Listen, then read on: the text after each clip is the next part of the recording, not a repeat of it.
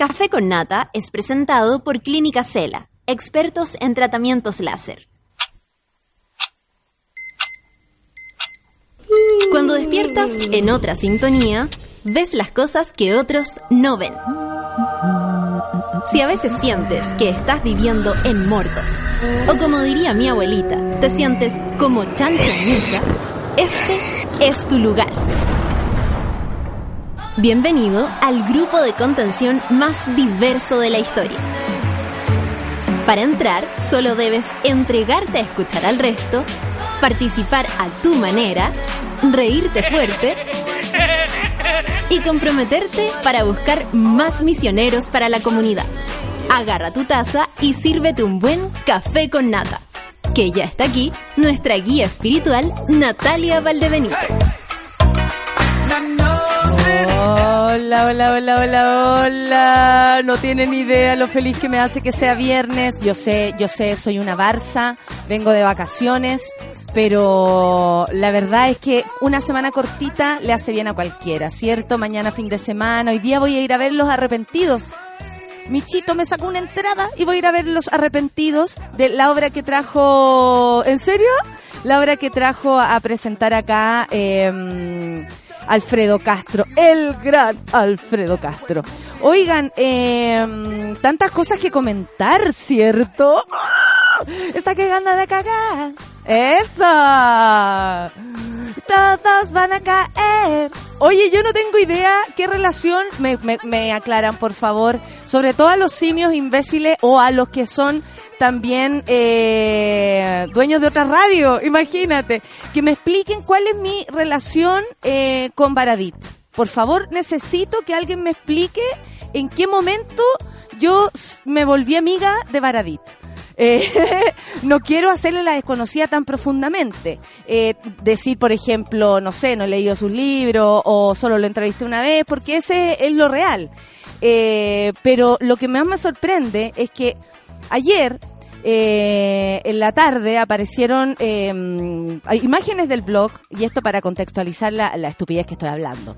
Ayer aparecieron imágenes, pantallazos de un blog que tenían que se llama el blog de Sobra, no sé cómo se llama Sobras o Chicas Sobras, algo así. Era un lugar donde comentaban mujeres, eh, el señor Francisco Ortega, eh, quien tampoco nunca estaba en nuestro programa. Oye, eh, nos salvamos, ¿ah? Ni porque me saco una foto con Nicolás López y ya me van a decir que soy yo la del video en pelota, po, o sea, lógico. Bueno, la cuestión es que, que ojalá me estén escuchando, porque la verdad es que por no voy a dar todas las explicaciones vía Twitter a cada mono que escriba alguna estupidez.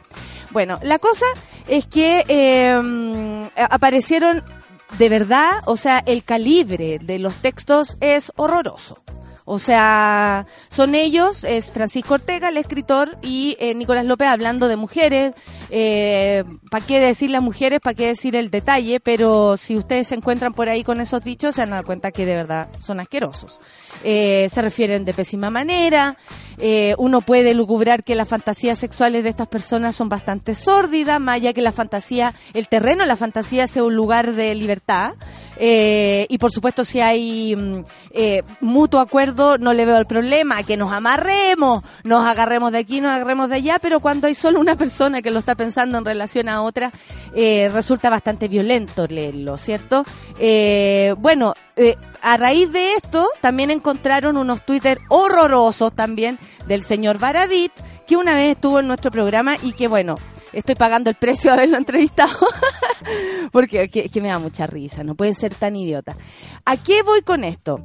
Aparecen un, y, no quiero hablar en, en, particular de lo que pasó con estos jóvenes porque de verdad a mí me parece que eh, eh, finalmente están re, están tratando de responder por cosas que hicieron en algún momento. Algo que me parece bastante complicado, pero súper necesario. Eh, ¿por, qué, ¿Por qué complicado? Porque responder por quién fue uno en algún tiempo atrás es difícil porque uno no está en el caso. Eh, ojalá lindo sería que la persona respondiera en el mismo momento que está haciendo la estupidez.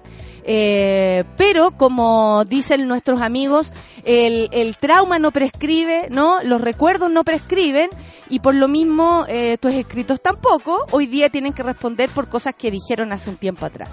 Resulta que debido a una fotografía que hay con Baradit, Jorge se llama, Jorge Baradit, eh, eh, por el, en el programa, ya arriba en otro cuchitril, donde estábamos arriba, ¿se acuerdan? Ya, ahí.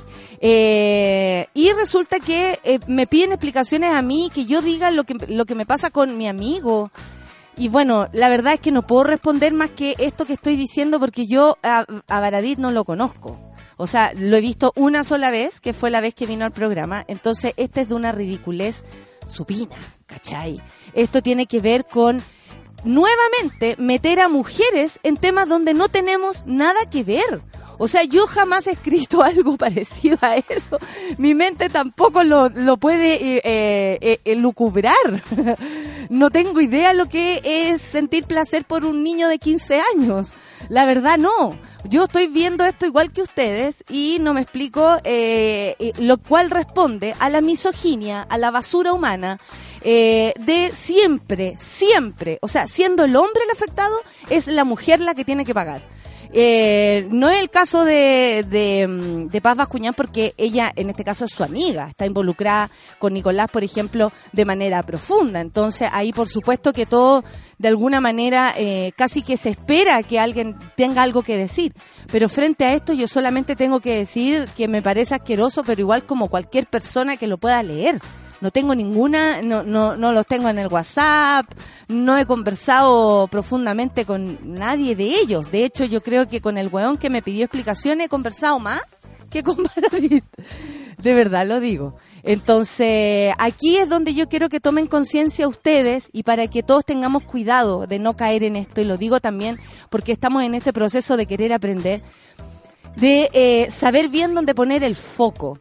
O sea, si ustedes, machitos, si usted, y digo machitos, no, hablo de los hombres, los hombres son otra cosa, ¿no? Eh, hablo de los machos, hablo de ese, de esa basura que en este minuto puede estar prendiendo este, este programa y, y pensar a ver qué está diciendo. Sí, te estoy hablando a ti, basura. A mí no me quieran involucrar con gente que más encima no conozco. La ridiculez de eso es tan grande que la verdad no alcanzan las palabras para, para querer responder. Uno de los primeros que quiso hacer esto fue el asqueroso número uno, eh, Tomás Yosinijos, al cual ya bloqueé, porque honestamente, si eh, me quieren molestar, tengo todo el derecho a decir, ¿sabes qué? No quiero saber nada de ti. Aparte que reconozco eh, desde lo más profundo de mi corazón que siento asco por esa persona. Entonces, con gente que me asco, la verdad no converso. Y yo creo que cualquiera haría lo mismo. Así que, no sé, no es tan raro lo que yo estoy proponiendo. No me siento superior al bloquear a alguien. Estoy solamente aplicando una herramienta del Twitter.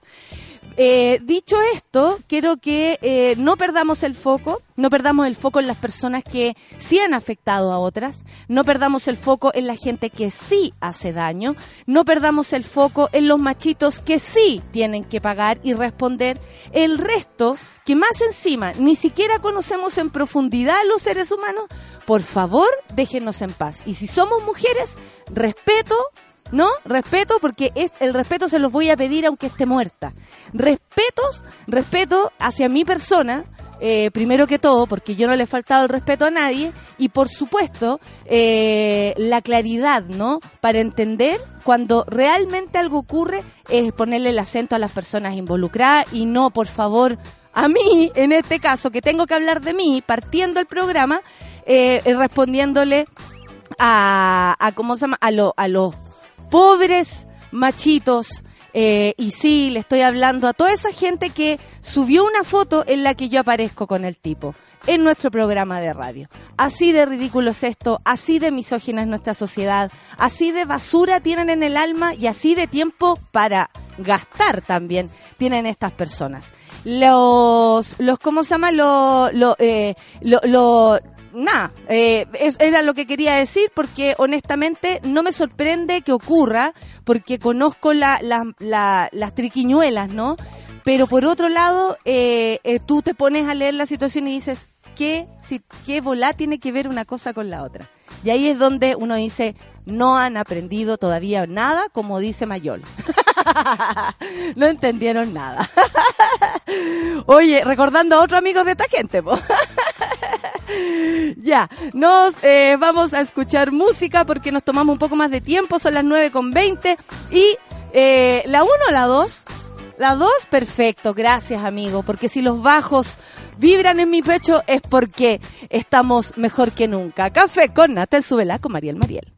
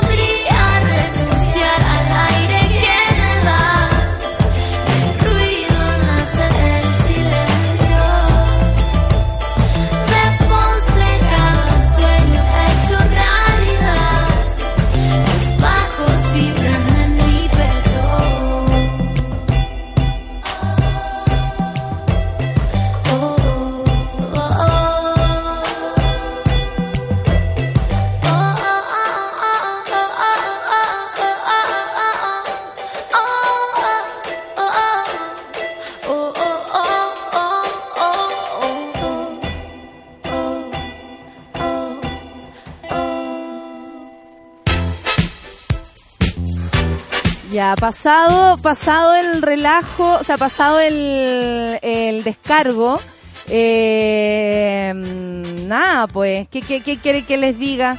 Tanta gente de mierda, por ejemplo, eh, eh, quieren así como descargarse contra alguien, porque yo les voy a explicar.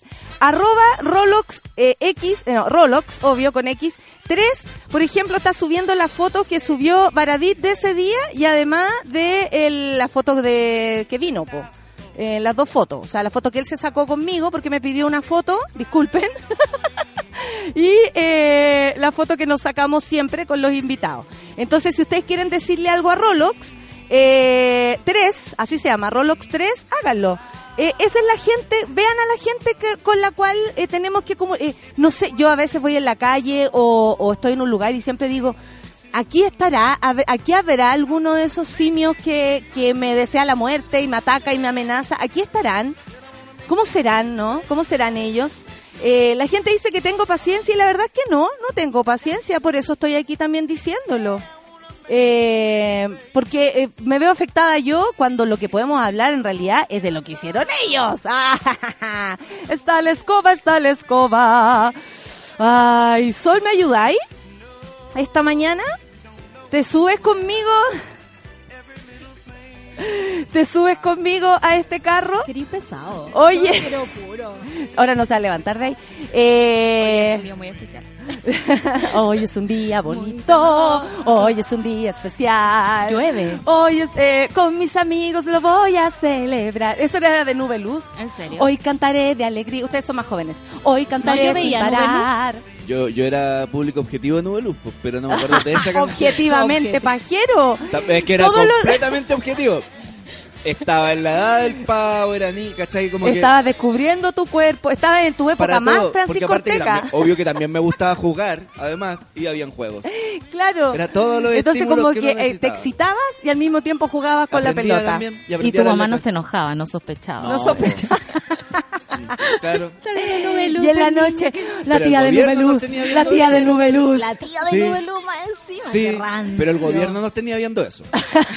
No fui yo. El gobierno. No era por no, cable. No hablemos No del lo busqué por gobierno, cable. tía. Lo daban en televisión ¿cómo abierta. está ahí? ¿Qué te parece esta estupidez de molestar a mujeres cuando son los hombres los que están en, en dificultades? Porque ¿Sabí? claramente estas personas están en dificultades dando explicaciones por asquerosidades que escribieron hace un tiempo y la verdad es que uno dice en qué cabeza cabe o, en qué, qué heavy la pluma de esas Sí, personas. Sí, que heavy cómo se descubrieron hasta ahora, ¿no? Y, y, y tú, Eh, te- tú tienes teorías al respecto también, eh, sobre todo a, a la a lo que alguna vez dijo Gumucio, que- como defendiendo Sí. la obra, Sí.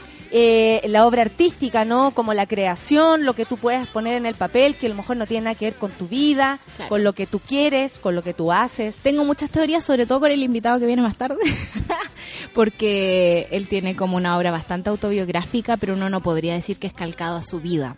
Y ahí uno ve eh, la calidad del artista. Sin embargo, cuando escucho a, a Gumucio eh, o a los amigos de Gumucio defendiéndolo, diciendo es un personaje, déjenlo, eh, siento que toda esta gente se está escudando en, en eso para decir las cosas que quieran. Es como esta cuestión que alguna vez también peleé con mis amigas que me decían, hay libertad de expresión, yo te digo las cuestiones que quiero decirte. Y es como amiga, no, hay cosas que me duelen, hay cosas que no debes decirme y, y- no puedes usar ese argumento para pasar por encima de ello. Entonces yo creo que toda esta gente eh, ha usado su cabeza básicamente para hacer las asquerosidades que tiene que hacer, porque quieren hacerlas y porque pueden hacerlas. Eh, y nos han vendido la pomada de que una persona que escribe libros es más que una persona, no sé, pues que barre en la calle. Y por eso le tenemos que aguantar las cosas que dicen. A mí me... ah, Pero eh, tú crees que también eh, es como que se mezcla primero el machismo, o sea, está como... Y lo, lo, lo expongo así, que es como la supremacía del hombre, como, oye, yo soy hombre, primero hago lo que quiero, Claro. porque eso es lo que siente un hombre, que Sí. hace lo que quiere, de partida, de entrada. Sí. El hombre, el hombre como hombre, como género, no la mujer, no el hombre como humanidad. No. El hombre como género siempre asume que puede hacer lo que quiera. Claro. Y, y después ya tenemos como el, el otro filtro, que es qué es hacer lo que tú quieras, Claro. qué es lo que estás haciendo realmente con ese derecho a hacer lo que tú quieras. Sí. A mí me, me pasa... Pero esto. ¿cómo sepa- separáis tú la obra, eh, por ejemplo, tú que lees libros, Ujú. ¿Cachai? Tú esperas que el autor de ese libro, tú esperáis que Bolaño sea tal como lo eh, como fue en todos los libros. No. Tú esperas, eh, de tú, no sé, que Hernán Rivera Letelier, que sabemos que tiene su volá con el norte, Con el norte. con todo esto de, de la pampa, con todo, tiene algo, o sea, uno dice tiene algo que ver, porque él vivió Sí. ahí, pero también es su imaginario. Claro, o sea, ¿Cómo no separamos eso- eso? Es difícil separarlo. DJ público objetivo le pusieron ahora. La Dani Burdeles, tengo que decirlo. Es súper complicado separarlos porque yo creo que la creación artística de una obra literaria tiene que ver mucho con lo que te pasa. Y me parece que las obras consecuentes son las que hacen más match con tu persona. Entonces, eh, es, un, es un a partir de. Uno se sienta ahí, escribe y tú decís, ¡Uy! Esta cuestión estaba dentro mío. Es como, no sabía que existía. Eso es lo que te pasa cuando estás escribiendo. Ahora, hay, hay escritores que a mí me parece que usan el personaje del escritor y, y lo utilizan para decir lo que quieren decir. Eh, a mí esos personajes nunca me han hecho sentido. Yo nunca he sido fan de... No, a mí tampoco. De, de- de estos escritores. No, eh, eh, sí agarraron harta fama y bueno, eh, algo le pasa también con la sociedad, con, con Baradit, Claro, como que lo odian. Lo odian. ¿Por qué lo odian? Lo odian porque... porque Cáchate, bajó a- así de cerca que estoy. No, lo- así de poco lo conozco, no sé por qué. ¿Por qué lo odian tanto? ¿Por lo qué odian tú? porque dice las cosas que quiere decir, porque bajó la historia, desde, la sacó de la biblioteca y la puso en el público y eso es como un sacrilegio en el mundo de los académicos. O sea, los más enojados de todo esto son los historiadores, ahí parte el odio, después llega Twitter. Pero los historiadores fueron los que más se enojaron porque decían, de, ¿y cuáles son las fuentes de este tipo? No, nunca he investigado, es como un publicista escribiendo libros de historia, ¿qué se cree? ¿cachai? Entonces hay como una irreverencia también eh, en, en su parada de decir, bueno, yo voy a hacer lo que quiera, voy a escribir este libro y cosas así. Y siempre también hay una superioridad moral desde el otro lado, siento yo, sobre todo como de la izquierda intelectual de este país, eh, que dice, ¿sabéis qué? Las cosas no se hacen así, el gobierno de Piñera es le- es lejos lo pésimo, lo más terrible del universo, y sí, tienen toda la razón, pero también se ponen como en una posición de poder, diciendo, eh, mm, ¿sabéis qué? Yo creo que tú estás actuando mal. Entonces eso saca muchas ronchas, muchas ronchas.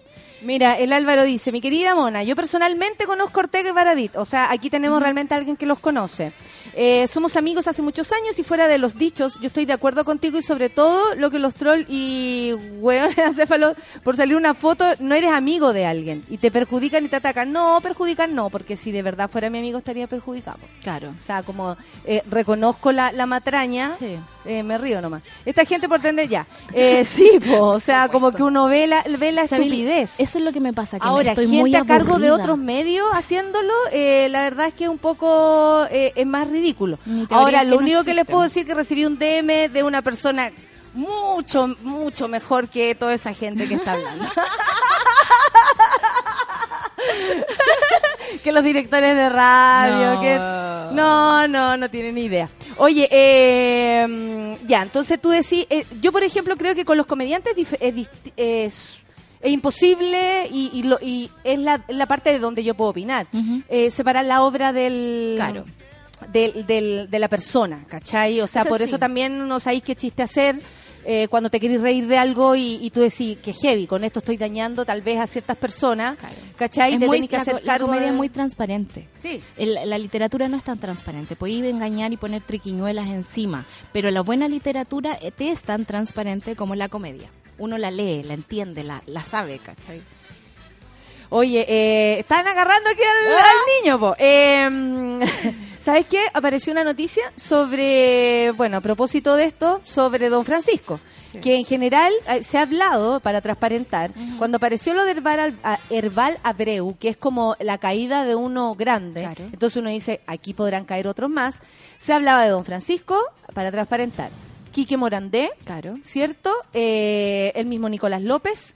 Y no sé si son estas personas, o sea, sí, creo que son las que más he escuchado como, ¿y cuándo va a caer Don Francisco? ¿Cuándo? ¿Cuándo va a caer que venga la modelo?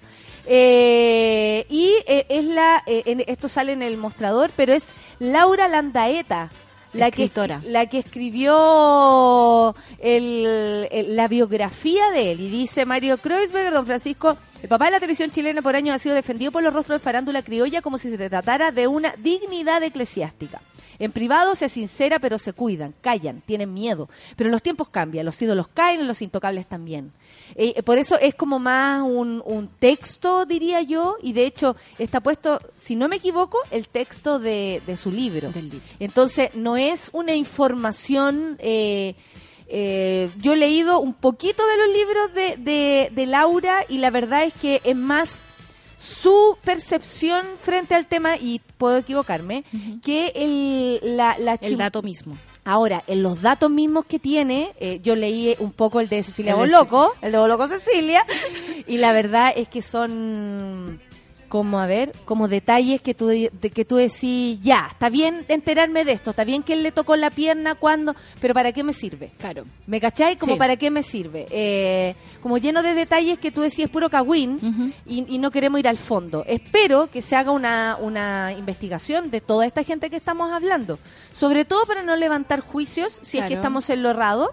Y por supuesto para que caiga el que tenga que caer y las víctimas se sientan de una vez por todas compensadas en algo. Sí. Eh, si es que no prescriben todos los delitos. po, Oye, eh, no hemos hablado del... Porque estamos esperando a los amigos de Ciudadano Inteligente que próximamente van a venir, yo creo que next, eh, next, next Eh, week. next week. Eh, sí, pues la próxima semana deberían estar acá Sí. los amigos eh, para, para que hablemos que quedaron fuera de este caso. Oye, qué heavy. ¿Qué opina. Solcita No, sobre me enojé mucho en la mañana. el Consejo de Defensa del Estado interpondrá un recurso de queja tras ser excluido en el caso Penta. Cáchate que el Consejo de Defensa del Estado tiene que hacer esto. O sea, es, es- es insólito.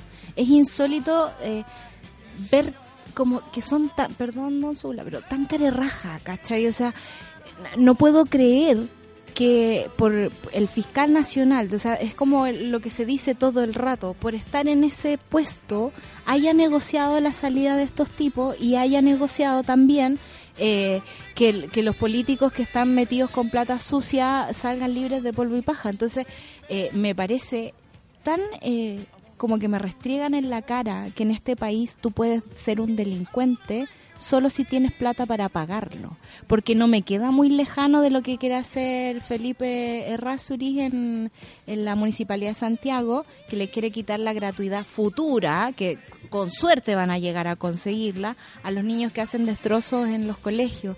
Entonces, claro, si yo tengo plata y mi papá tiene para pagar el destrozo del colegio, obviamente no voy a tener ningún problema para entrar a la es universidad. como el caso Larraín, eh, del, del hijo de Carlos Larraín, que hizo, que atropelló, Atropelló a alguien, persona. mató a una persona y luego no Nada. pasó nada porque, porque, bueno, por los contactos, porque es hijo de Carlos Larraín. Porque trataron de taparlo eh, hasta los amigos, involucraron Claro. a otra gente, Y culparon como- a otras personas. Hay Eh, una oh, tergiversación. Claro, eso. Eh, de los conceptos de justicia, de democracia. Esa cuestión me tiene un poco chata. Escuchaba al, al Octavio del Favero de Ciudadano Inteligente que hicieron un estudio como de, de cómo se castiga el cohecho en distintos países, países OCDE y no OCDE. Y decía, Chile está muy al debe en esto. Y que de repente tú estés en un juicio emblemático que se iba a transmitir por televisión, que se acordó que sacamos las audiencias públicas, que se acordó en cuatro paredes sacar a, los a los abogados, ¿cachai? Sacar al Consejo de Defensa. Es como... sacar a los abogados, sacar a Ciudadano Inteligente. sacarlos a todos y, y le rebajan las penas. Ya no es cohecho, es como enriquecimiento ilícito. Entonces, como, ¿de qué, ¿de qué estamos hablando? Y lo estamos viendo en el noticiario central de todos los canales de televisión, cómo nos meten el dedo en la boca. Y- y traspasan los conceptos básicos de democracia. A mí me, me tiene un poco perturbada esto porque en el fondo, eh, ¿qué queda para uno?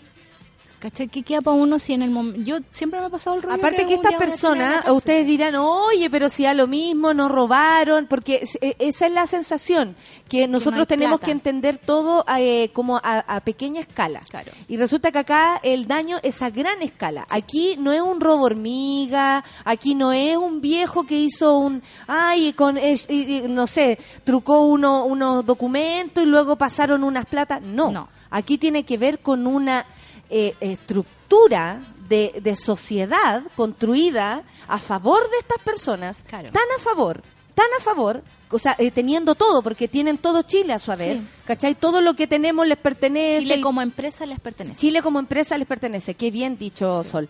Eh, eh, entonces, eh, aquí tiene que ver con, con desestabilizar el país completo. Aquí tiene que ver con planes siniestros para quitarle el mar a los pescadores artesanales. Aquí tiene que ver con planes, planes. No, no, esto no es, eh, no es sencillo. Esto tiene que ver con un tipo que le manda eh, oficios eh, instrucciones, les redacta la ley Les a personas ley. como los parlamentarios que van a meterse a su casa a pedirle el voto, le dicen que es él el que está pensando y la verdad es que es so- solo una marioneta de estas personas que más encima, hay que decirlo, son casi que brazos derechos de Piñera. Claro.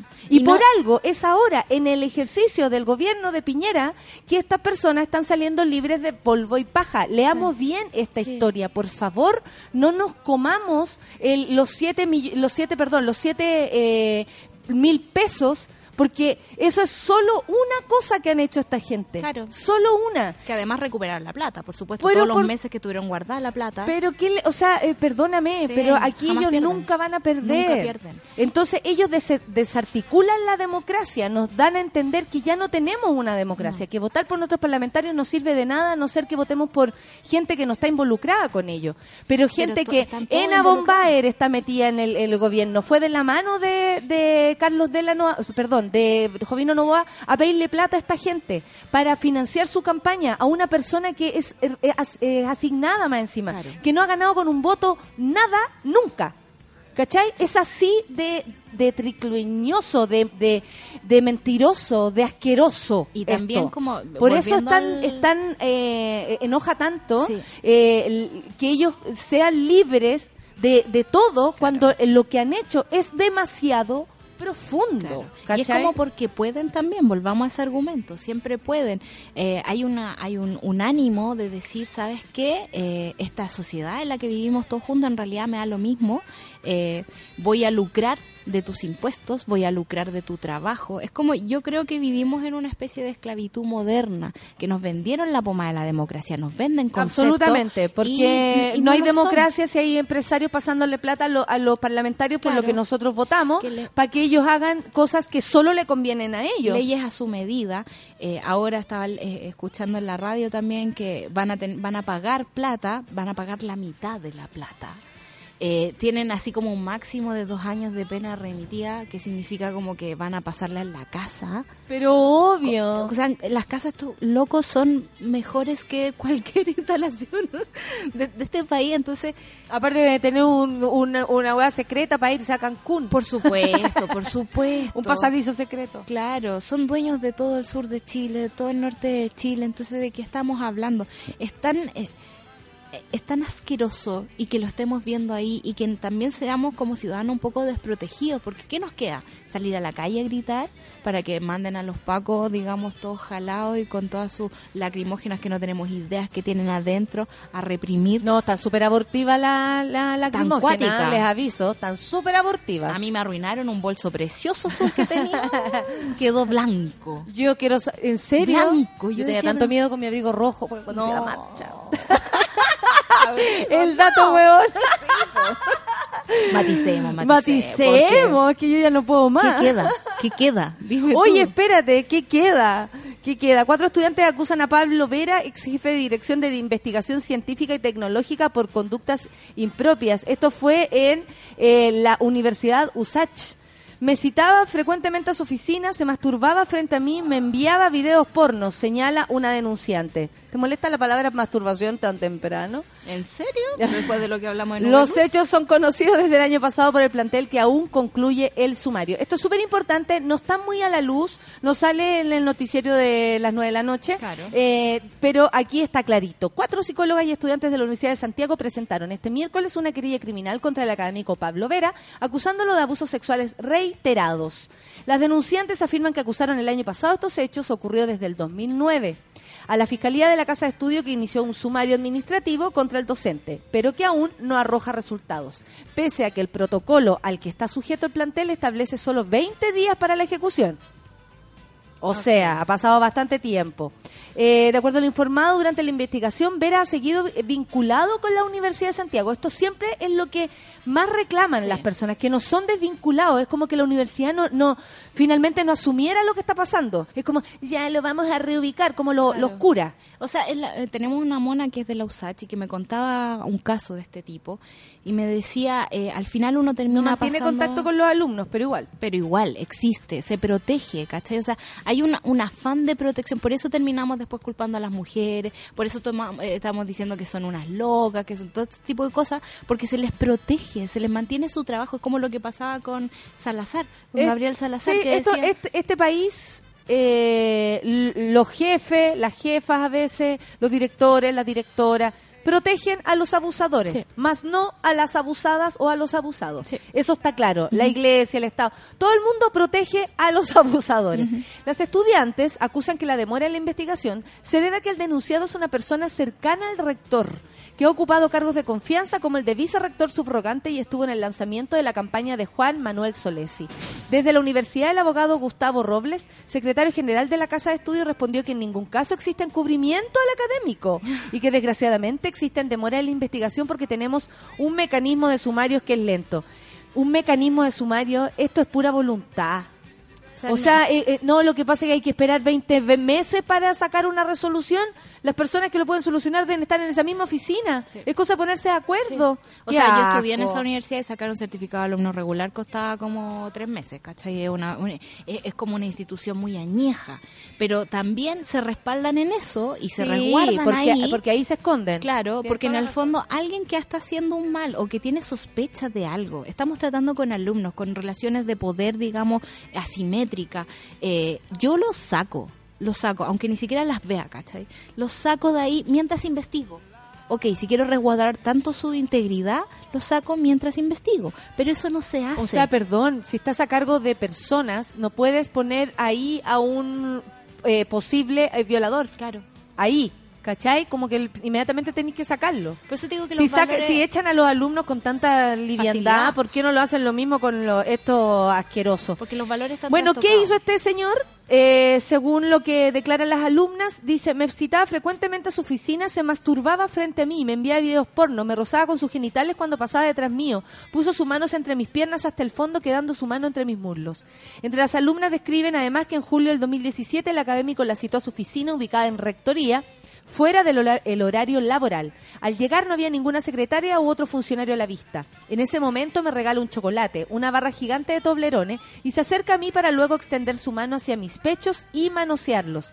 Ayer escuchaba, de, de suerte, escuché un programa de radio en la noche donde estaba la Lucía López y, y hablando con un abogado, hablando como realmente qué les puede pasar. Y cachai, sí, real- porque eh, honestamente uno dice que caigan, que ah, le- eh, oye, el- el- la cacería, el cacería de brujas, pero en verdad no les pasa nada. Nada. O sea, más que el escarnio público, nada, Nada. más. Entonces, eh, eh, él decía que, por ejemplo, ¿qué pasa si una, una chica dice que Nicolás, en este caso, o este señor, le tocó la pechuga, pero en un contexto de, de, de carrete. de carrete o público? Por ejemplo, que estamos todos juntos y aquí llega un weón y, y se hace el chistoso y me agarra una teta. Claro, como estamos en un ambiente público, no es eh, no es precisamente la figura de acoso, de abuso sexual. en serio. Son otras las, para, para ir informándonos también, porque igual te puedo hacer cagar si me tocáis la teta, solo que por otro conducto, ¿cachai? El punto es que hay que conocer el conducto. regular. Para saltar. El punto es que hay que conocer el, conducto, ¿cachai? Porque si no, eh, y, y está bueno que nos informemos, me encantó la idea de la Lucía de invitar a un abogado eh, para saber de esto, me encantaría robarle el abogado porque el gallo hablaba súper clarito, pero creo que es una conversación que podríamos llegar a tener, sobre todo en un, en un panel feminista. Anotado. ¿Cachai? Porque creo que es importante saber qué podemos hacer, cómo podemos protegernos. Sí. Eh, o, o por último, ¿cómo puedo reaccionar rápido? Sí. Si yo sé cómo reaccionar y, y me pasó ahora recién en el baño una hueva, por ejemplo, ya, listo, ya Claro. sé dónde tengo que ir, ya sé lo que tengo que hacer, le voy a sacar una foto, eh, voy a, no sé, voy a, voy a acercarme de nuevo para ver si esta persona es capaz de hacerlo, eh, si yo grabo. Claro. Anda a saber tú, ¿cachai? O sea, puedo proceder, pero si no sabemos, es más difícil. Eh, Y estamos a merced de un sistema que no nos cuida y que nos trata de forma desigual.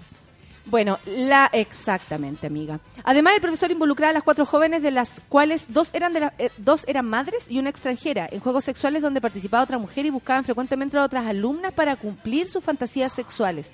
En la querella también se explica que Vera una vez fue en- encarado por sus conductas abusivas y eludió completamente el tema sin mencionar en lo absoluto lo ocurrido ni mostró arrepentimiento. Las denunciantes que realizaron ayudantías eligieron a Vera o, o eligieron eh, a Vera como tutor porque eh, es lo mismo que le pasó a, a Sofía. Ella eligió a Carmona como su profesor.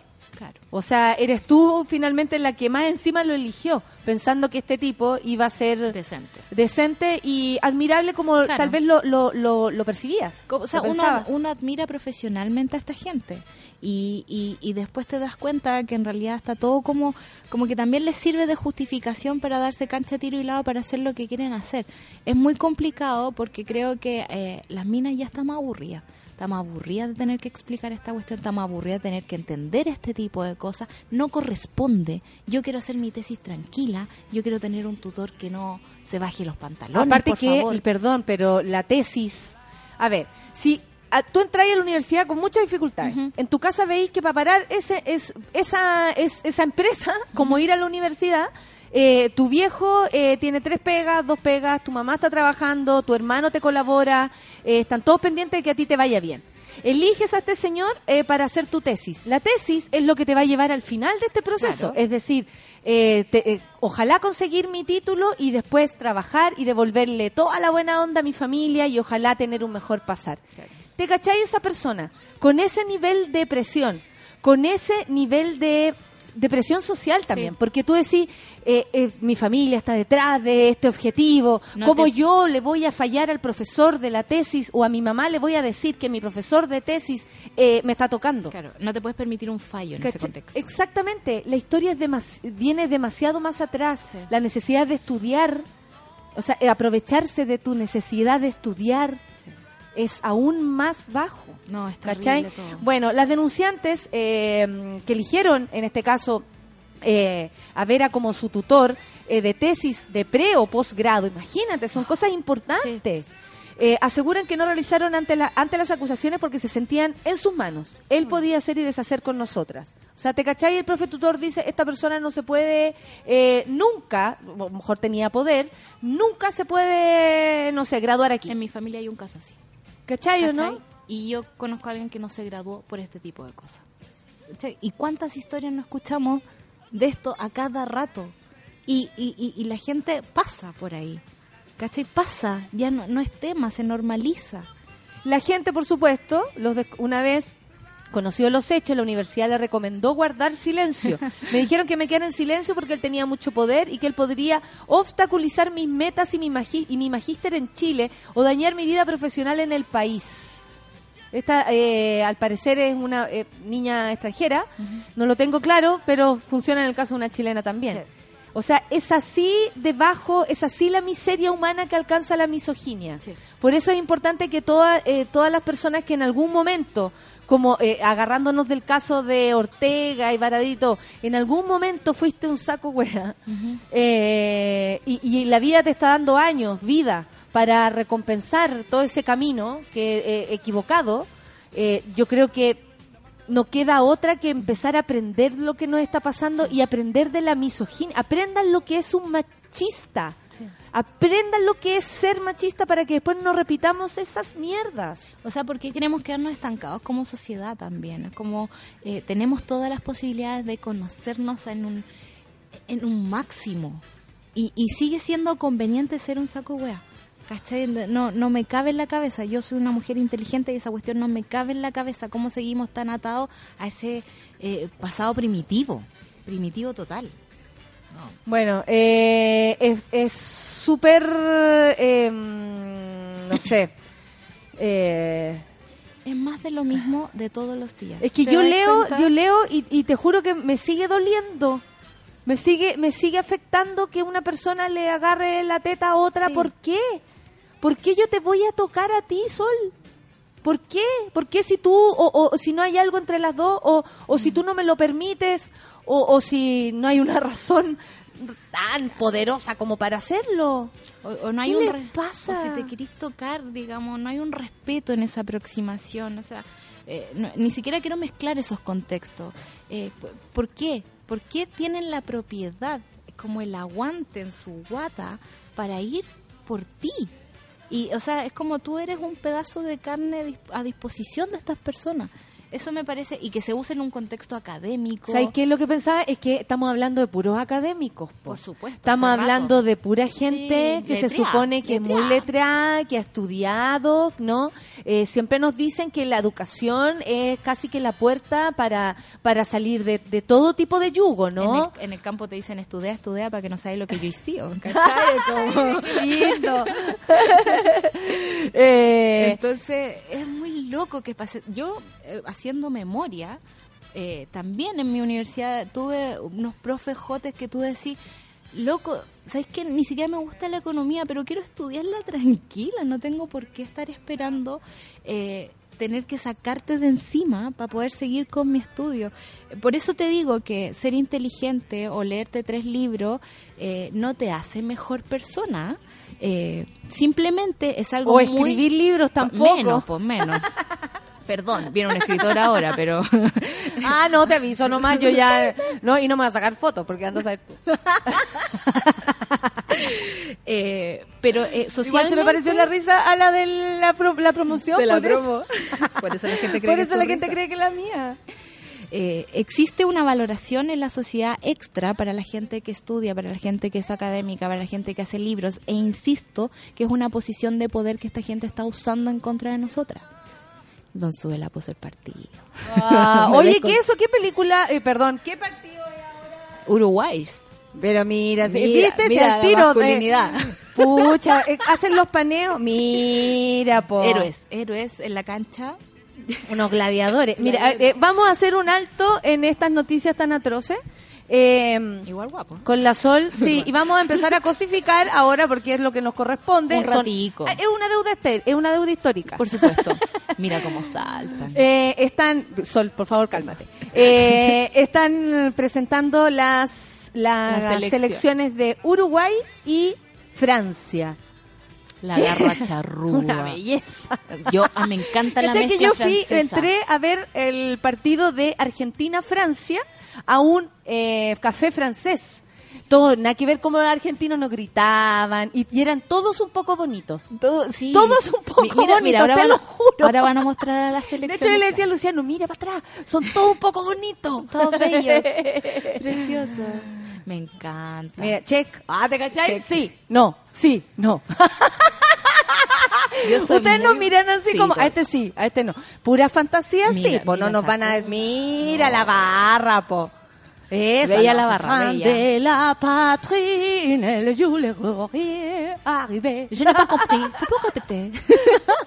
La cuestión que me quedó mi Los blues de la tiranía. No, a mí me encanta ver deporte. Vamos a salir un poco de la cosificación, pero es como la gente que escapa en algo. Soy muy fan de la gente que puede plantar, no sé, tulipanes y hacerlos florecer. Y soy fan de la gente que ha cultivado su cuerpo preciosamente para eh, competir. como en un deporte de alto rendimiento. ¿Va a jugar Cavani? ¿Dos súbela? No, al No, final no. no, no juega Cavani.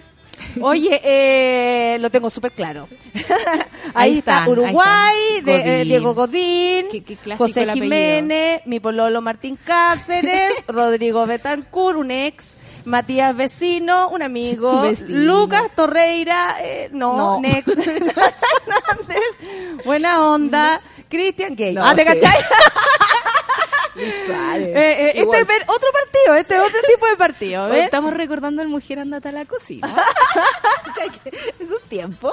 ¡Sacamos de ahí! Bono a Cerrín para ver los partidos con estos señores preciosos, dice la Caro Pérez. Bueno, Serrín Don Súbela. Bueno, en esta oficina. Bono a Cerrín. Esta oficina dudo que haya Serrín. Es muy fina. Sí, esta oficina es muy fina, de hecho no está invitado nadie. Nadie. Oye, nos vamos a la pausilla, ¿o no? O sea, ya Sí. No ah, quedan dos minutos. Mira, Quedan vamos a seguir minutos. mirando. Eh, ah, y tienen una, una Como- misiva como de no al racismo. No al racismo, A- sí. Aprovechando también la instancia, ¿no? Es la oportunidad, es como las teleseries, como que tenéis la, ter- la terrible oportunidad para educar a la gente en ciertos temas que no están Yo recuerdo el otro, la, la, la Copa América y todo con esta tarjeta verde eh, de no agresión, Claro. que por ejemplo, no sé, frente a los, a los himnos no se pusiera a pifiar Claro. una barra a la otra. Que les dura hasta el primer foul, digamos. Es como. Oye, pero son todos preciosos. Hasta los Hasta el árbitro, no, el de atrás no. El de atrás no. Ahí está el bar. Ese el sí, bar, ese no. Ese sí, ese no. que me parece una fiesta cuando yo iba a fiesta antes. Uy, ese sí, ese no, ese sí. Ahora te van a juzgar de inconsecuente por cosificar a los jugadores y dirán que es una feminazi que cosifica a los hombres. Mira, ahora está mostrando Sí. la, la selección de Francia. Ahora se- Lucas Hernández, Samuel Oh, me. Unti. ¿Te gusta Samuel? Rafael Samuel. Barane, Benjamín Pavar. Es como un niño, es como chico. Correntín Tolizo. No, Glicante, Oh, voy a hablarlo como Antoniette Magden. Paul Pogda. También me gusta. Kylian Mbappé, es el que corre es así hermoso. cuático. ¿Tú cachaste que es no, Giroud, es Giroud, y aplausos para Guiro, ¿ah? Eh, aplausos cerrados para el último. No, pero este, este el Pap B, ¿cómo se llama? El Sap B, así le digo yo. ¿Cómo se llama ese? Pap B, Pap B. ¿Tú cachai que eh, Keitel dijo que le sacaba, pero terrible distancia ¿En si corrían juntos? ¿Por qué se ponen a medirlas? ¿Por qué se miden las... Las- ¿Ah? ¿Por qué las ponen sobre la ¿Por qué mesa? no disfrutan del, del arte de otra persona? No ¿Por qué no, no disfrutan así como qué Ahí bien está que Cavani, hace? triste. Cavani, triste. Está como, está como acabado. Acabado, sí, por supuesto. imagínate. A Cavani. A Cavani. Mira, mira, mira. Ay, Dios mío. Oye, Perdón, está perdón. sintiendo placer. Cuidado, es la Sol. Es Sí, la Sol aquí, yo, la única que está cosificando a la gente. Yo soy. Cambiémonos muy, a Wimbledon. eh, Por favor. El otro día estuve viendo Wimbledon en Twitter. me dicen que tú hasta cosificas bonito, Sol. Ah, no te preocupes. Se me va a pasar porque ya me va a dar nervios. No somos tan rascas, no somos tan rascas los monos para no poder ir a ese fino lugar, dice la Mariela. No se trata de eso. Pero las visitas están suspendidas, aviso, hasta nuevo aviso. Oye, eh, sí, sí, Sí. eh, luego lo, lo contaremos. Son las 10 con un minuto y nos Empieza vamos a escuchar música. Y empieza el partido. partido, sí. Vamos a escuchar a Mía con Baby Planes, Café con Nata en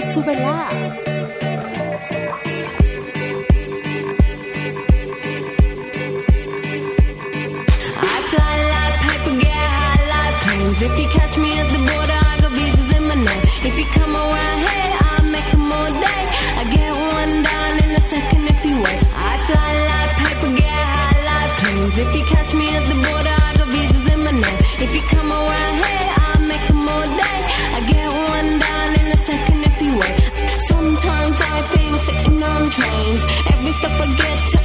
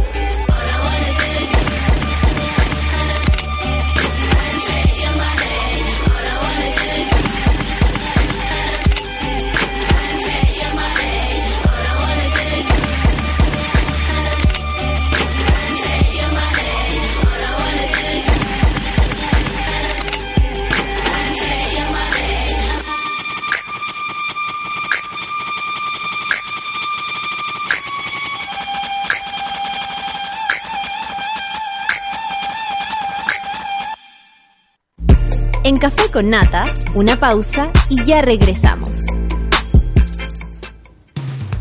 Hoy en Sube la Radio. Tómate un break al mediodía y engaña la tripa junto a Isidora Ursúa y Eleonora Aldea.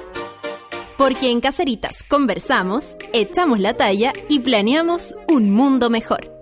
Siempre con amor. Caceritas, de lunes a viernes al mediodía en Sube la Radio. En otra sintonía.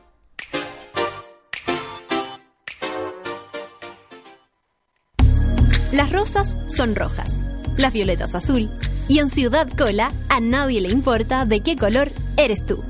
Cada viernes a las 3 de la tarde ven a disfrutar con Cecitar y Luchito de una hora y media de risas, entrevistas, delirio, amor y uniqueness.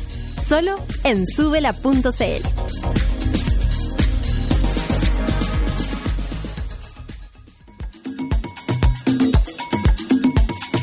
Hoy a las 4 y media de la tarde, Fabricio Copano te ayuda a lidiar con ciertas emociones y administrar las paradojas de la vida. Escucha FOMO, Fear of Missing Out, solo por Sube la Radio.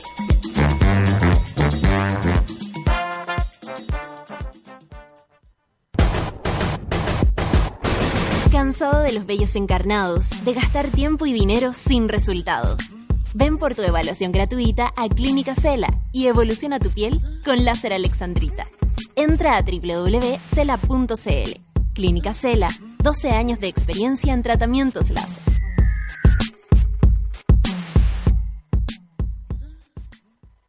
Escuchamos las preocupaciones de la gente para ofrecerles soluciones de salud. Soy diabética y me cuesta encontrar remedios para mí. Tengo intolerancia al gluten. Soy no vidente y las cajas son un problema. Cuando hablamos de soluciones, queremos ser integrales, porque hacemos más que medicamentos. Nos preocupamos de contar con productos libres de gluten, sin azúcar y con código braille en sus cajas. Laboratorio Vago, soluciones para tu salud. Ya estamos de vuelta en Café con Nata. Esta canción nos dice que vamos a hablar de Clínica Cela y es así. Clínica Cela con C, como dicen las amigas de de, de Caceritas. Está de aniversario, así que ve por tu evaluación gratuita por cualquier tratamiento de estética láser a cualquier sucursal de Clínica Cela. Santiago Viña Rancagua, di que vas de radio Súbela de parte de nosotros, así como, hola, traje unos pelos y bueno, vengo eh, de la Súbela. Porque la gente dice la suela. ¿ah? Y Clínica Cela sorteará solo por un mes de julio limpieza facial con peeling ultrasónico entre quienes mencionen a Radio Súbela. ¿Qué me decís tú? Hola, traigo pelos y escucho la Súbela. Ya sabes, www.cela.cl. Solicita tu evaluación, asiste y estarás participando eh, con Clínica Cela que cumple 13 años de experiencia en tratamiento de estética láser. Porque cuando una enfermedad llega a nuestra vida, queremos más que un medicamento, queremos una solución. Y en Laboratorio Vago te damos todo eso y con calidad certificada. Laboratorio Vago, soluciones para tu salud. Oye, nos vamos a aprender uno. No, mentira, una vez lo hice, no fue una buena idea. acá en el programa. Marcelo Ibáñez, ¿cómo te va? Autor del el libro Un viaje fantástico. No estamos hablando de, de libros como Logia, no estamos hablando de... No, ni, ni tampoco como esos autores. Eh, no, no estamos hablando de algo que tenga que ver con esto. Estamos hablando de la marihuana. Claro. ¿Qué Oye, muchas gracias por la invitación. No, Estoy gracias. deslumbrado con tu bronceado. ¿En serio? Sí, la verdad es que todo aquel... eh, eh, y este blanco como que no me hace mucho juicio. Eh, Marcelo, ¿Mm? El viaje fantástico es tu primer libro. Sí. ¿Cierto? Y primero que todo, ¿cómo, ¿cómo nace la idea en ti? Porque ahora te pregunté yo, ¿por, Mm. qué, ¿por qué la marihuana? ¿Por qué escribir sobre este viaje? Claro, porque mira, la marihuana, Chile ha tenido una explosión en el consumo durante los últimos 10 años. Ha sido súper relevante políticamente también el movimiento canábico. Eh, Chile actualmente es el tercer consumidor del mundo, después de Estados Unidos y de, y de Israel. Israel es el primero. Israel Sí, Israel es el país que más ha investigado la planta. De hecho, no todo- tenía la menor idea. Nueva información para mí. Sí, los principales químicos que han estudiado la planta es- son todos israelitas. Eh, bueno, está ese interés social de las causas, de por qué eh, eh, se generó esta explosión. Además que es un tema divertido. Y bueno, yo he consumido cannabis durante 20 años y uno ve en la calle que está lleno de grow shop, que hay muchas esquinas que huelen a, A marihuana, sí. pero huelen a marihuana gourmet. O sea, estamos hablando de que en Chile se cultiva marihuana de nivel mundial. Eh, ya no huele a paraguas, que No, de hecho, de hecho yo creo que estamos cada vez más cer- más lejos de eso. No, hace tiempo que no me no me cruzo con un paraguas. ¿Tú sí? ¿No? ¿Viste? Hace tiempo que no está ahí como en la en el grupito, porque antes aparecía. sí, está muy Tenía mal un lugar. Y está muy mal visto también. Que fumís penca. que fumís paraguas. Porque Ah. ahora todos conocemos los riesgos que, que implica consumir paraguas y de dónde viene y por qué es tan tóxico. Eh, entonces también había un proceso de autoeducación de las personas en la forma de cómo consumir y también hay distintas generaciones de volados, porque los volados en Chile parten en los años 60, 70, que es cuando a través de los hippies descubren eh, que esta misma planta que había crecido en el campo chileno durante cinco siglos para extraer la fibra, porque la, la cannabis sativa se cultivó en Chile desde 1550. Eh, a través de una plantación en Curacaví de un amigo de Pedro Valdía que se llama Juan Bautista Pastene. Curacaví siempre con atado, ¿ah? Por eso a lo mejor los dávalos se fueron para allá. Ahora entiendo todo. Ahora me cierra. Entonces, eh, ha pasado todo un proceso eh, que, que me parece súper rele- relevante abordar y también hay un montón de ignorancia al respecto. Porque como ha pasado un montón de generaciones, las nuevas generaciones están, han crecido con la idea de que la marihuana es inocua y no es inocua. Es una sustancia o una droga, como la quieran llamar, súper segura, pero eh, no es inocua porque ninguna sustancia lo es. No lo es el café, ni el azúcar. Y porque ningún ser humano reacciona igual frente a lo mismo. Claro. ¿Cachai? claro, o sea, siquiera la- con- lo mismo que a ti te puede volar lejos, Mm. yo puedo quedar en nada, o al revés. Claro, ni siquiera los fármacos que, que, que se venden en la farmacia, todas las personas reaccionan de la misma manera. Se hacen estudios donde se hace un promedio de la, de la reacción que generan y ahí eh, es, un, es un porcentaje de la gente que es la mayoritaria que reacciona de una manera. Entonces, me pareció que era súper necesario y además que hay una parte que es bien desconocida, encuentro, que es la larga tradición cañamera que tiene Chile, que, que se cultivó, como te decía, durante casi medio milenio para la extracción de fibra. La planta ha sido súper importante en la historia de la humanidad, a diferencia de otras plantas y a diferencia de otras plantas que se utilizan como droga también. Eh, se, se considera que la cannabis es una planta que coevolucionó con la humanidad, es decir, que afectó tanto la evolución, fue tan ha sido tan importante que cambió la historia de la humanidad. O sea, la humanidad no habría tenido la misma historia que ha tenido si no hu- hubiese existido la planta cannabis y viceversa. Eh, nosotros la- eh, los humanos la hemos cultivado eh, tan extensamente que también la hemos afectado en su proceso evolutivo. Oye, y, y espérate, ¿por, y por qué de pronto, eh, bueno, hay diferentes tipos, que es lo que tú decís, como la- en las épocas de los volados, eh, me acuerdo que cuando uno era chica existía en el barrio la marihuanera, los Claro. marihuaneros, la esquina o algo así. Luego eh, el- eh, pasa a ser, Mm. lamentablemente, po- en mucho tiempo después, pasa a ser una, una sustancia tan terrible y dura y atroz como todas las drogas atroces, o sea, al lado de la coca, que bien sabemos que no es lo No, mismo. no, no. Eh, no es lo mismo. Y eh, aunque le encante meter la weá en el mismo saco, no, la verdad es que no es lo mismo. Y la cosa es que eh, eh, mi pregunta va, es cu- cuando se empieza, por ejemplo, en un momento se... se s- cambia la percepción de la marihuana, ¿no? Como que en un momento, oh, es terrible, no la podemos tocar, y de pronto los mismos consumidores dicen, es como que hubiesen dicho, hey, no, aquí estamos frente a una planta que yo, con años fumando, digo, no me hace daño, no me ha provocado ningún conflicto, puedo seguir con mis cosas, claro, eh, la persona que lo vive bien, digamos. Y el resto eh, ha entendido la marihuana también como, como ya otra cosa. Es como que está en la ley, pero todo el mundo ya la sacó, al parecer, de ese imaginario. Ocurrió algo así, ¿cierto? Sí, porque mira, aparte el consumo a finales de los 70, en los, eh, finales de los 60, perdón, en los 70 en Chile, y era una cuestión básicamente de hippies, que en, esa mo- en ese momento los hippies eran bien zorrones, ¿cachai? Y- Eran bien, eran como de clase, eran la mayoría de clase media alta, eh, y fue súper mal visto tanto por la izquierda como por la derecha. Eso es súper interesante, porque la derecha los trataba de unos libertinos eh, que usaban el pelo largo, etcétera, y la izquierda también por no estar comprometidos con, con la revolución socialista. Entonces eran discriminados por ambos posiciones políticas que eh, sabemos en los 70 eran esta- dividían de manera importante la sociedad chilena. Después en los 80 se mantuvo el consumo y era fácil conseguir chilombiana, que chilombiana es una cepa que supuestamente es una cepa país que habría nacido de la mezcla entre las plantas de cáñamo y las y las eh, cannabis sativa sativa que habrían llegado de Colombia, como el punto rojo, etcétera. En los 90 hay como una sequía de marihuana eh, chilombiana y empieza a llegar mucho el paraguas. Algunos Perfecto. plantean incluso que habría sido una decisión mea política, eh, porque ahora sabemos que la dictadura también tuvo, eh, estuvo moviendo harta coca, al parecer. Eh, Oye, sí, ah, al parecer no, no era marihuana lo que fumaban los cabros. No, no, a la, a la CNI, No, el a la- negocio a la de la CNI, dictadura a la y le gustaba la coca harto.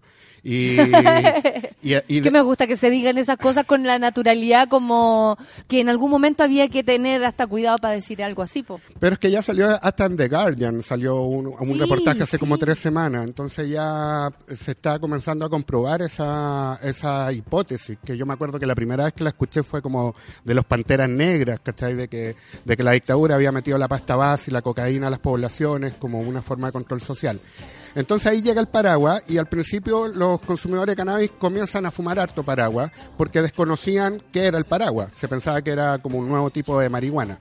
Eh, después cuando descubren que es muy tóxica, como a finales de los 90, a principios de los 2000, empieza el autocultivo. Y nace Internet también. En 1997, 1998 se empieza a expandir Internet. Entonces se generan foros donde los cultivadores pueden intercambiar datos para enseñárselo uno a los otros a poder cultivar. El 2005 también es otro, ahí viene otro cambio dentro de la cultura canábica que es la ley 20.000. Sí.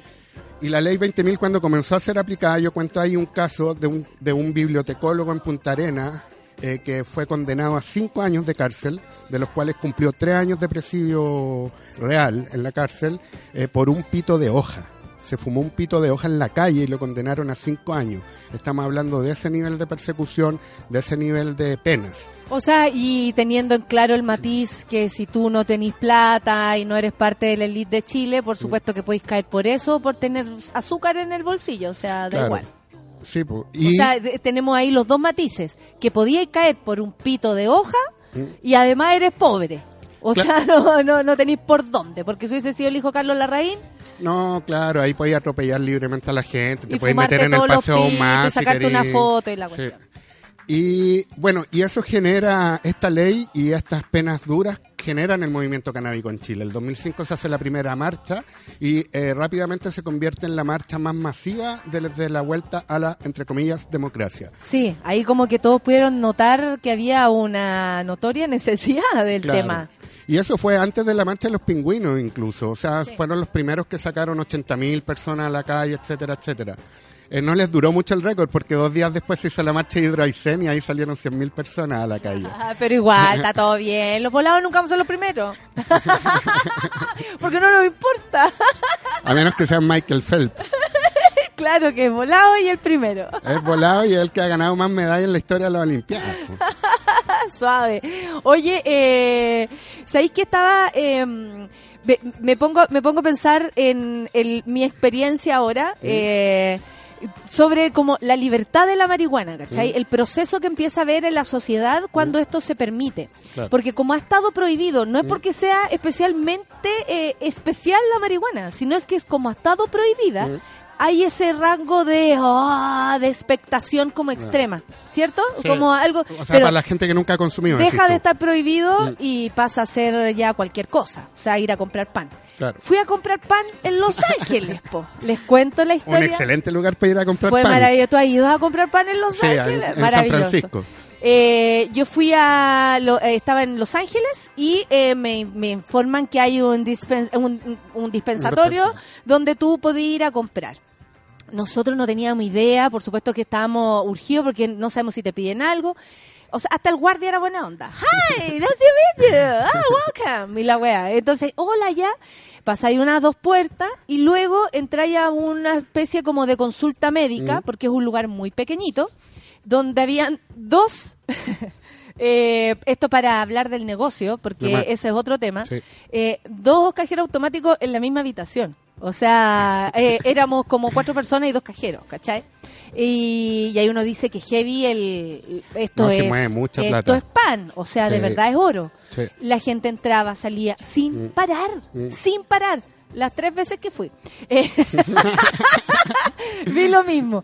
Y como no sabíamos la primera vez, nos preguntan y nos dice, eh, ¿tienes alguna receta? ¿Cómo está? Eh, ¿Tienes Claro. algún eh, re- requerimiento? No, que nosotros pensamos que con eso nos iban a mandar para afuera. Ah, no, no te preocupes, dame tu carnet, dame tu carnet, no pasaporte, porque ahí uno anda con los carnets, que no te quiten los pasaportes. Eh, dame tu, tu carnet, tu carnet, y luego te hacían pasar todo muy ordenado, porque te tienen sentado, eso sí, no es como desorden, todos mirando las fotos. no es una fiesta en el fondo. No, es, es todo muy ordenado, pero muy buena onda. No. ¿ah? Todo muy así, muy alegre. Y eh, luego de eso te hacen pasar a, a esta otra habitación que Mm. yo decía, ¿qué pasa allá adentro? ¿Cachai? Porque salía la gente, bye, bye, que te vaya súper bien y la wea. Entonces yo decía, ¿qué pasa? ¿Cachai? Si nos van a hacer una entrevista, no tenía idea. Y claro, ahí tú entráis a la verdadera tienda, Mm. donde tenéis para elegir.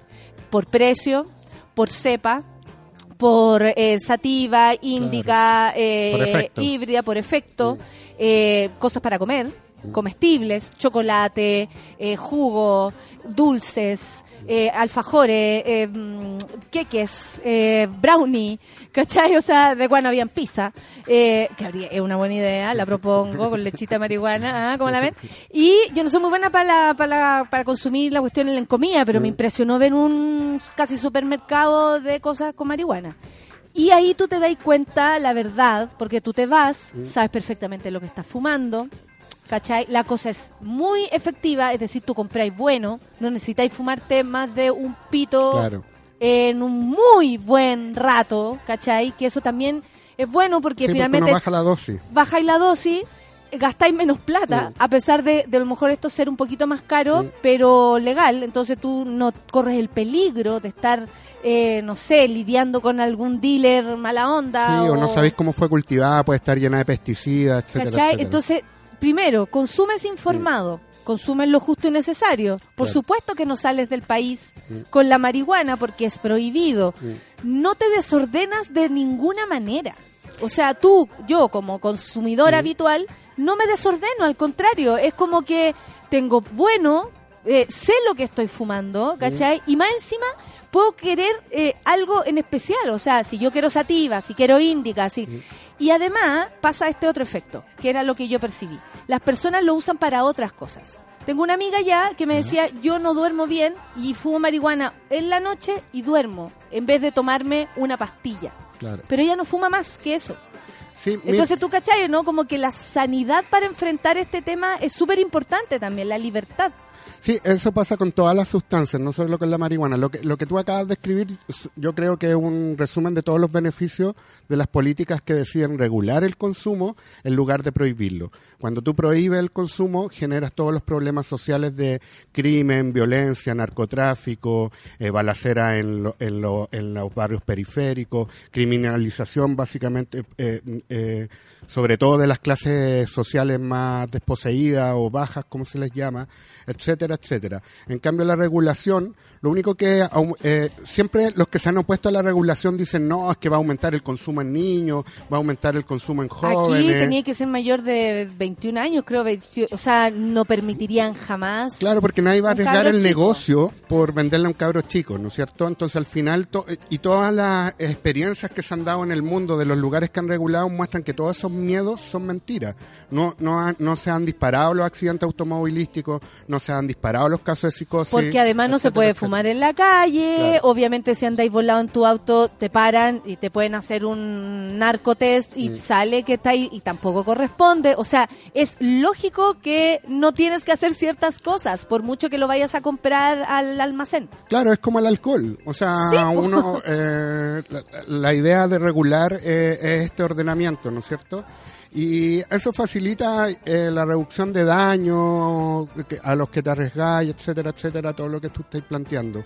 Eh, sí, pues súper sorprendente. Yo también cuando fui, a mí lo que más me sorprendió es como llegar al paraíso, ¿no es cierto? A uno que le gusta la marihuana. Es como... No, nos pegábamos codazos, nos queríamos felicitar, pero no podíamos. Teníamos que disimular y ser cool. Claro.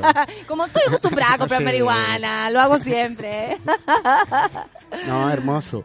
Y, y en realidad lo que ha demostrado la experiencia es que su- ah, lo único que aumenta son la recaudación de impuestos. Recaudación de impuestos que pueden ser por, por lo- los mismos procesos de regulación utilizados en campañas de prevención reales. Porque las campañas de prevención reales...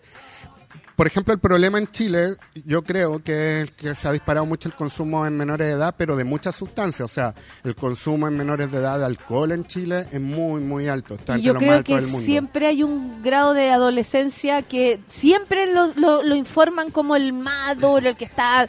O sea, uno es cosa que uno se acuerde también cómo era estar probando ciertas Sí, cosas, po. po. Que el- Te volvíais loco, o sea, tú- uno pasó por esa etapa donde la, la educación está loco, los cabros Mm. de 19 años echándose todo para adentro. Sí, po, porque hay una edad en que la gente se echa todo para adentro. Claro, que la gente eh, comienza a experimentar nuevas y más ahora que eh, tal vez las libertades se entienden de otro modo. ¿Sabes que eh, Quería saber qué cosa eh, tú, a pesar de querer la marihuana, de gustarte, Mm. descubriste haciendo el libro. ¿Con qué sorpresa te encontraste? Po- Ponte tú, hay una historia que me, que me gusta harto, que es la de, de- del origen del dicho estar volado como chancho. Yo, en mi ignorancia, lo han escuchado mil veces, ¿o no? Pero obvio. Yo en mi ignorancia pensaba que era por Lo los he chanchos. escuchado y lo he vivido. Ha estado ahí. como porcino en el Y he vuelto nubes, para contarlo. Yo pensaba que era por los chanchos de Pink Floyd, que está ahí, por los de Roger Waters, en los conciertos y todo.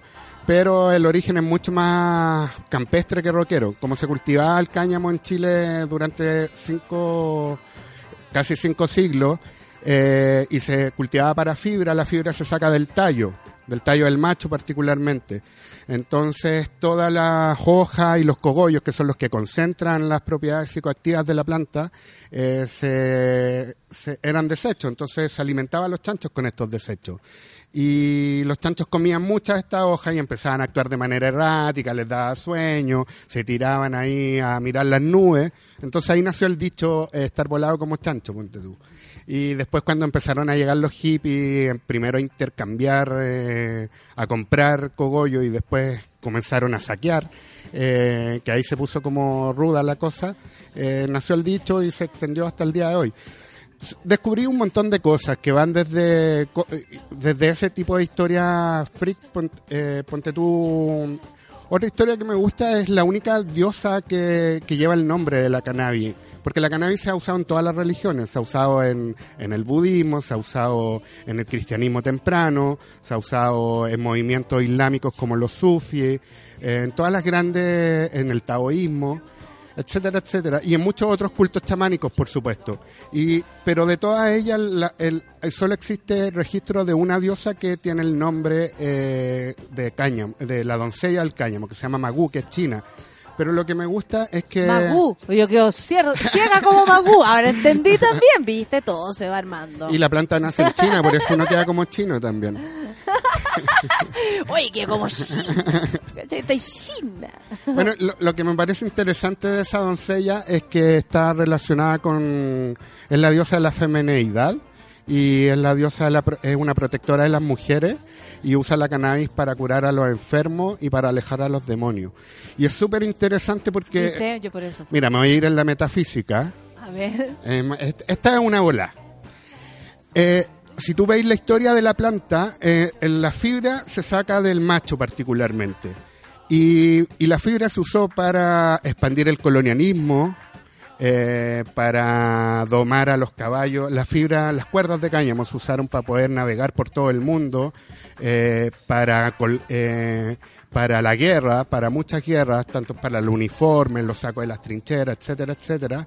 Básicamente se usó también para colgar los verdugos, las cuerdas de los ahorcados, la mayoría de las cuerdas eran de cáñamo. Entonces se usó básicamente la fibra del macho para cosas muy de dominación, muy violentas de la historia de Occidente.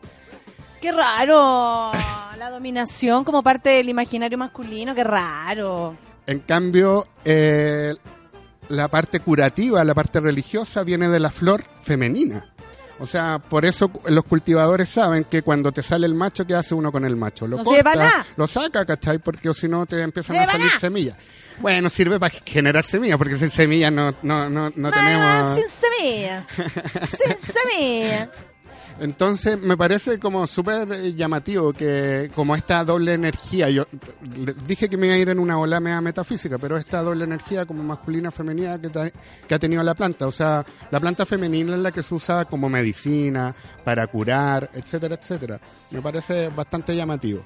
Oye, eh, bueno, el sueño es que podamos ser. Quiero puro fumarme el libro, dice el Diego. eh, nada, pues. yo creo que hay que ir aprendiendo, desmitificando eh, y sobre todo conociendo también a quienes fuman, a quienes consumen. Yo creo que cuando las personas se acercan a quienes consumen o se dan cuenta que, no sé, eh, uno puede descubrir a veces como, oh, esta persona toda la vida fuma marihuana y nunca me di cuenta. Mm. Porque también yo siempre lo defiendo como un estado interno. ¿Cachai? Que algo que no tengo por qué compartir con, oh, estoy hagamos. No, es algo muy interno, muy profundo, muy eh, particular, muy... no- Sí, porque una droga muy introspectiva, también Claro, es una y no tení por- o sea, sustancia- eh, si no se comparte es vicio, pero también tiene que ver con, con cómo se llama, con algo que yo elijo para mí y solo para mí y no tiene por qué afectar a los que están a mi alrededor. Claro, todos esos valores, es que las drogas no son neutras políticas ni ideológicamente, y todos esos valores que estás describiendo, que, eh, se- que, que la antro- los antropólogos que han trabajado el tema, como de ver qué tienen en común la gente que consumimos cannabis, o lo, lo que llamamos cultura canábica, tiene que ver con todos esos valores. Una de las historias que aparece en el libro es la, una, la única utopía canábica que ha existido en la historia de la humanidad de la que se tiene registro, más allá de las comunidades de hippies pequeñitas. Estoy hablando de una sociedad completa que eh, decidió prohibir el alcohol y generó un culto a la cannabis y reemplazó el consumo del alcohol por cannabis, que una... eh, esto pasó en el siglo XIX en Ah. África, en el Congo. Eh, Es, un, es, un, es una tribu que se llama los Benarriamba los, los hijos del cáñamo. Es una tribu del Congo que se llaman lo- los bachilangues, se llama la tribu. Y esta tribu tenía problemas con las tribus vecinas. Entonces hubo un rey que se le ocurrió hacer todo este cambio eh, para, para poder unirse con el resto de las tribus y enfrentar a los col- colonizadores. Bueno, cuando se implanta y se comienza a expandir el consumo del cannabis, eh, generó todo un gran cambio social y ese cambio social pasó por varias cosas. Uno, eliminaron los privilegios de la élite. Dos, eh, todos eh, los, los terrenos pasaron a ser terrenos colectivos. Tercero, establecieron la paz entre las sociedades vecinas. Comenzaron a compartir, básicamente. Y esta es una droga que, o una sustancia que, que, es, que genera eso. Y lo ha generado en los hippies, lo ha generado en todos sus consumidores. Eh, ¿Sabéis qué? Me encantaría que incluso eh, un día puedas volver para, para hablar más de la historia, porque creo que de verdad es un viaje fantástico, sobre todo porque tiene un montón de, de recovecos, de, de- de rincones, la cagó. Sí, y muchos datos freak también.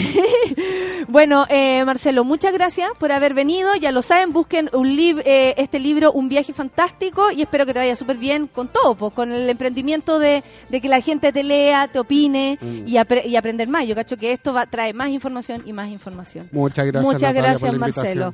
Eh, vamos a escuchar a Snoop Dogg. ¿A quién más? Yeah, yeah. Eh, no sé si han visto el documental que él hizo de la marihuana. Eh, que me encanta escucharlo. Aparte que como habla ya es una canción. Hizo un documental en Netflix. Los invito a verlos sobre la marihuana. Ah, Snoop, café con la tenzuela. All right. Hand me my backwoods. Here we go. Just another day in me old neighborhood. Not bad meaning bad, but bad meaning good. Time flies by with the booming system. Shot for my head, I popped back, but I missed him. So I kept shooting till I ran out of shots. Then I threw my gun at him and I ran up the block. Swang them bows, bang them hoes. 20 minutes later, I changed them clothes for a D-Skies. East side niggas is back. Ain't heard your new shit, cause you niggas are whack. I came to this party all by myself, but I won. Me by myself. I got his, hers, and your bitch too. They all come through. It's sorta like a rendezvous. I'm so true to this shit, never new to this shit. Kick back and watch your big homie do this shit. Nigga don't make or break me. Cause all I just do is just shit. Toast to the bang bang boogie. Crush grapes to drink fine wine. S to the N-double-O-P. Don't you put it in the air one time.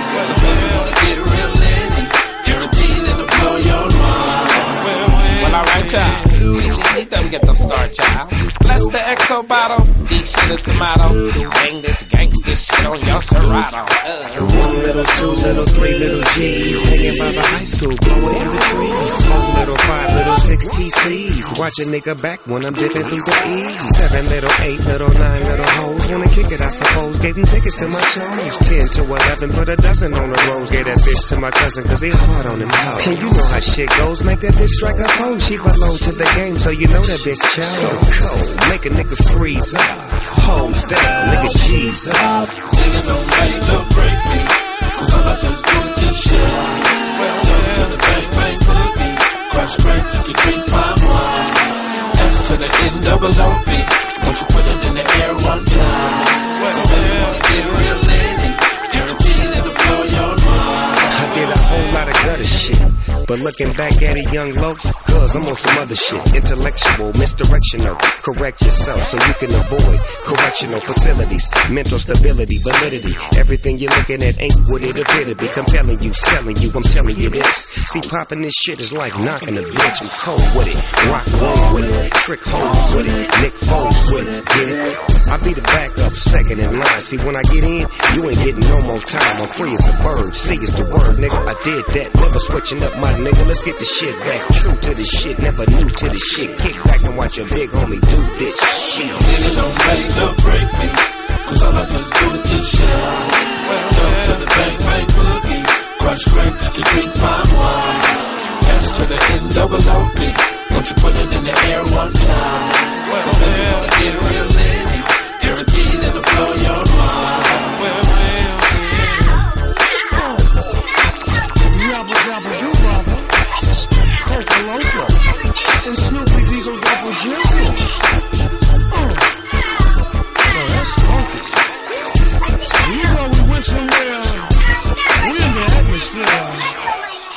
So open your ear. So we can get things clear. Yeah.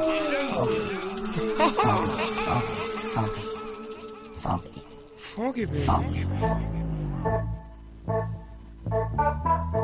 10 con 37 y tengo el honor de tener aquí en nuestra mesa a Nacho Vegas. ¿Cómo le va? Hola, hola, despierta. Esto no es tu horario. Te tengo cachado, no es tu horario. No. Estoy encantado de estar aquí. Pero aquí estamos. Para quien no sepa, es un cantante asturiano, nacido en Gijón. Wow, ¿cómo es nacer en un lugar como ese? Porque desde acá ni siquiera me lo imagino. Pues es muy bonito porque estamos muy cerca del mar y es una ciudad muy bonita. También es una ciudad con una realidad social un poco dura, con una realidad eh, laboral, social y cultural bastante dura para la gente de mi generación. Pero bueno, ahí estamos. Yo pude decidir quedarme a vivir allí. La mayoría de compañeros de míos de mi generación pues tuvieron que marchar a buscar trabajo a Madrid, a Barcelona, a Canarias y estamos ahí O resistiendo. sea, la, la centralización igual sucede sobre todo en esos lugares donde tú decís que las dificultades están como más, más a la vista. Sí, sí, sí. Y, y además no podemos esperar que nos la solucionen desde Madrid, entonces tenemos que quedarnos ahí algunos a, a luchar intentar que, que la ciudad, recuperar la ciudad. Pero bueno, ahí estamos. Y tengo acá, eh, o sea, conozco que estudiaste filosofía. No, y- filología, fi- filología. filolo- ¿Me puedes explicar lo que es eso? Ah, filología, es Sí. lengua, es, hay dos ramas por lengua o literatura, yo elegí lingüística. ¿Por qué la lingüística? Bueno, no sé, me gustaba mucho la, la lengua española, la parte de la semántica, de la pragmática, la manera en la que funciona el, idioma, eh, mucho más que la literatura. En literatura se estudiaba mucho más crítica literaria. Y la lengua y los mecanismos, cómo funciona la lengua, cómo hablamos y cómo utilizamos metáforas a la hora de hablar, metáforas conceptuales y cómo utilizamos mecanismos eh, de los que no somos conscientes, es algo muy interesante. Ah, perfecto. Y tú, bueno, y tú, sen- y, y- y de ahí, ¿cómo, ¿cómo nos pasamos? Estoy con la Sol, porque la Sol conoce también eh, eh, a cabalidad del trabajo de Nacho y por lo mismo a mí me interesa que te sientas lo más cómodo posible para tener el- el- la calidad de una, de una entrevista. Aparte que yo te informo, soy comediante, ella es periodista. Sí. Eh, transparentemos. Hace poquitas semanas lanzaste Violética. Por el título podría deducirse que es un disco inspirado solo en Violeta Parra, pero no, hay mucho más. Hay un cover de Maldigo del Alto Cielo con eh, guitarras, con todo. ¿Qué pasa con, con Violeta? ¿Qué te pasó a ti con Violeta cuando la descubriste, por ejemplo? Eh, con lo mismo, con esto de la lingüística, que me imagino que te pega cada artista por ese lado, o, y ella como imagen, como mujer, como obra. Sí, exactamente. Una de las cosas que me interesa de Violeta Parra es cómo utiliza el idioma perfectamente ella, cómo, cómo mezcla el, el- el lenguaje culto con el lenguaje más popular y cómo cambia los, los, los acentos en las canciones. Hay una canción suya maravillosa que se llama Mazurrica Modernica, que es esta en la que todas las palabras las convierte en esdrújulas, que dice esto de me han preguntado varias presónicas y mis canciónicas agitadóricas son peligrosicas para las másicas. Y por eso te dice, cogí Violeta y le y, y convertí su nombre en esdrújula y, y es un guiño pues a, a todo lo que significa la figura de, de Violeta Parra porque su obra es inmensa y creo que es uno de los nombres eh, uno de los mayores nombres de la música popular universal. ¿Y qué te pasó con esta canción en particular? Um, bueno, es una canción difícil de cantar porque es una canción muy muy es desgarrada. difícil, Violeta, ¿cierto? Sí. Yo me imagino que para los músicos, o sea, para uno leerla o enfrentarla, incluso para chilenos, ver la película, conocerla un poco más, es difícil como mujer. O sea, imagínate la sociedad machista, entenderla Mm. eh, es muy complicado. Entonces, ya después, como meterse aún más, ¿no, ¿no te pareció difícil ella como abarcarla, como todavía, como que se estuviera así, despercudiendo a la gente aún? Sí, sí, sí, sí, sí. como que está muy viva, sí. No, no, sí, sí, desde luego. Y, y bueno, lo hice, me enfrenté a la canción con todo el respeto. Ayer tuve el enorme gusto de conocer a, a Isabel Parra y a, y a Tito ¿Cómo Parra. estuvo eso? Fue maravilloso, fue, estuve- me puse muy nervioso, y, pero fue maravilloso. Pero salió muy bonito. Sí, salió sí. muy bonito. Isabel Parra me dijo que nunca había podido cantar eh, Maldigo de Alto Cielo, que nunca se había enfrentado a la canción, porque es una canción como muy dura, con una letra muy dura.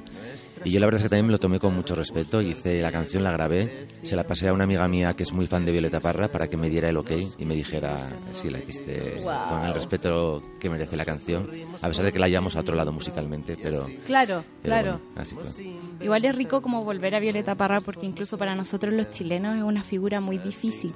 Es como casi parte de una idea de existe esta Violeta eh, que era como eh, cercana al arte popular, cercana a la gente, pero acá además del museo como que no se ha cuidado mucho su legado. Entonces a nosotros nos llama mucho la atención eh, que un cantante como tú, que tiene como un cuento armado ya, que tiene como su historia, tiene sus propias luchas, su propio activismo, de repente se fije en Violeta Parra.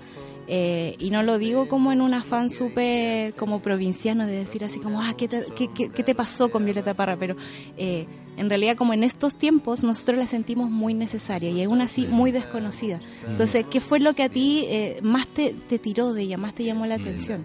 Sí, es verdad. En, en- en España es, son conocidas algunas de sus canciones más populares en versiones de otra gente. Hay gente que no sabe ni qué son, ni que gracias a la vida es de Violeta Parra, pero la conoce la canción, obviamente. Volver a los 17, el estribillo, la gente lo conoce.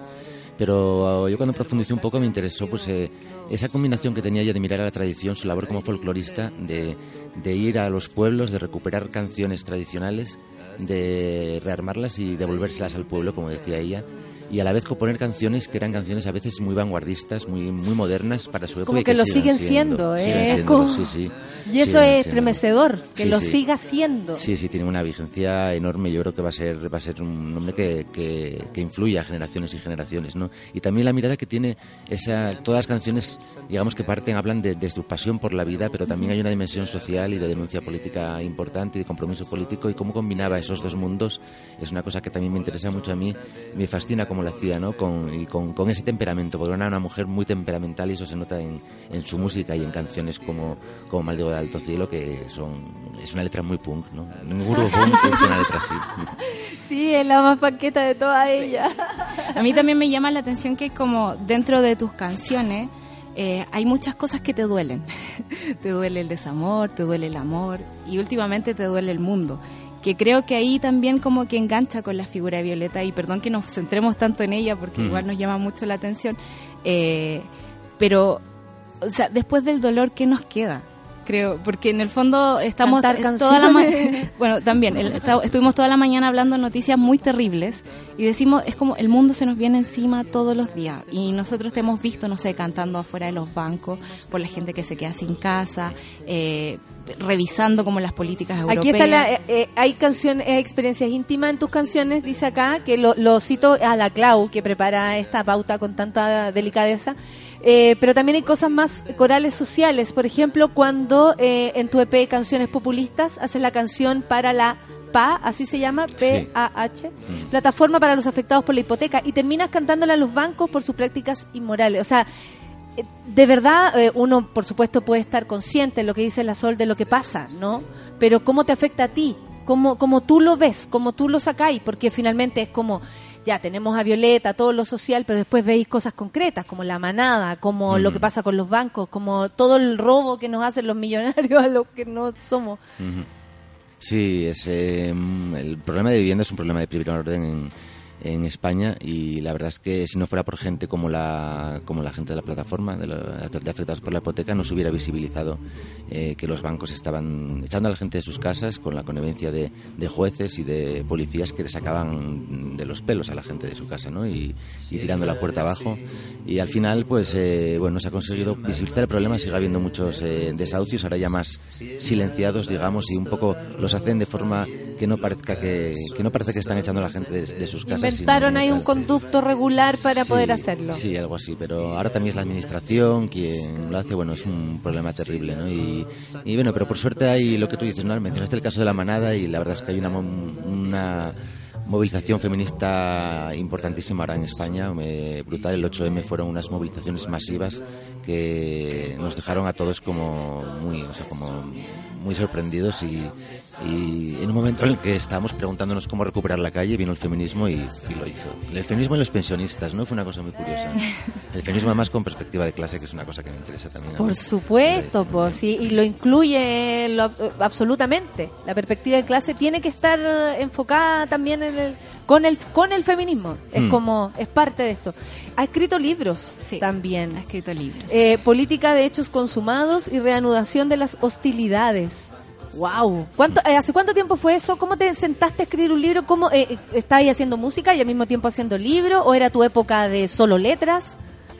No, estaba, el libro se publicó el año pasado y, y el año anterior sí, yo iba escribiendo eh, poemas y relatos. ¿Estás escribiendo siempre? Sí, siempre hay alguna canción que tienes en mente o sí, algún relato, algún poema que surge, que vas escribiendo de forma muy un poco desordenada. Y a mí los discos me sirvieron un poco para ordenar todo el repertorio que va surgiendo de forma caótica. Y con los textos también me pasaba un poco lo mismo, pero no tenía intención de sacar un libro, pero me llamó Belén Bermejo, que es la editora de Espasa, y me dijo, ay, enséñame lo que tienes, y, y veo, y me animó a, a ordenarlo, a, a reescribir y a escribir más cosas y a publicar un libro que salió el año pasado. Y es un libro que uno, o sea, yo como que escucho las canciones también en el libro. Es como muy... Eh, ¿Cuál leíste tu Sol? Leí los dos.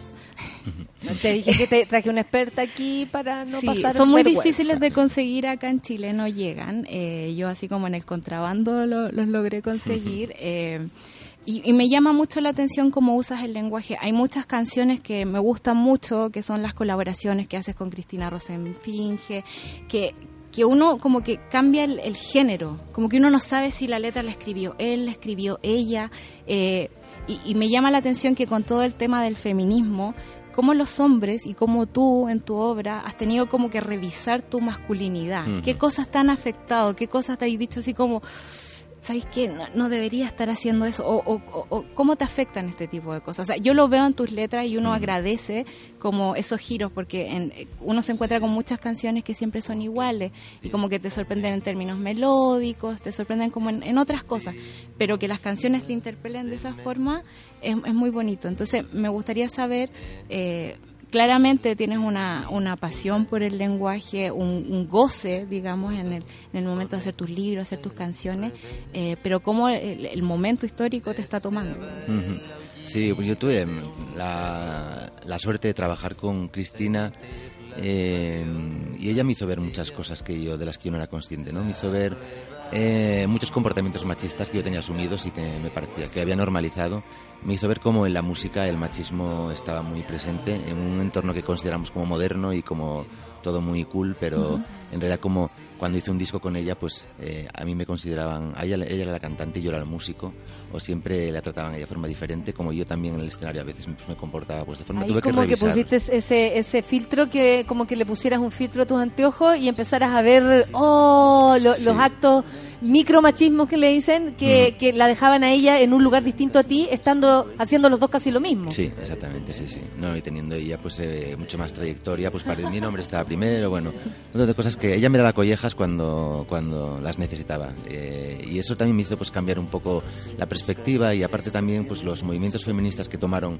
su lugar y alzaron su voz y se impusieron a partir del, de 2011 con las movilizaciones que hubo en el 15M en España, pues eh, y estar en contacto con, con muchas eh, con colectivos feministas también me hicieron ver esto. Bueno es una cosa que los hombres tenemos que revisar diariamente un poco nuestros privilegios. Siempre vamos a, al final mm, a gozar de ellos mientras exista el patriarcado. Y, eso me ha llevado a, intentar- a tratar de no mm, de desmasculinizar un poco mi entorno de trabajo y, y también un poco mi perspectiva a la hora de escribir las letras de las canciones.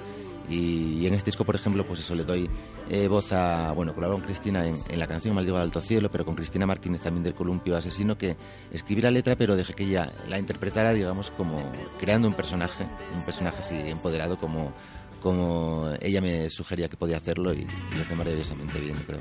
Te puedo preguntar por los otros personajes que aparecen en el disco, porque está lleno, es como...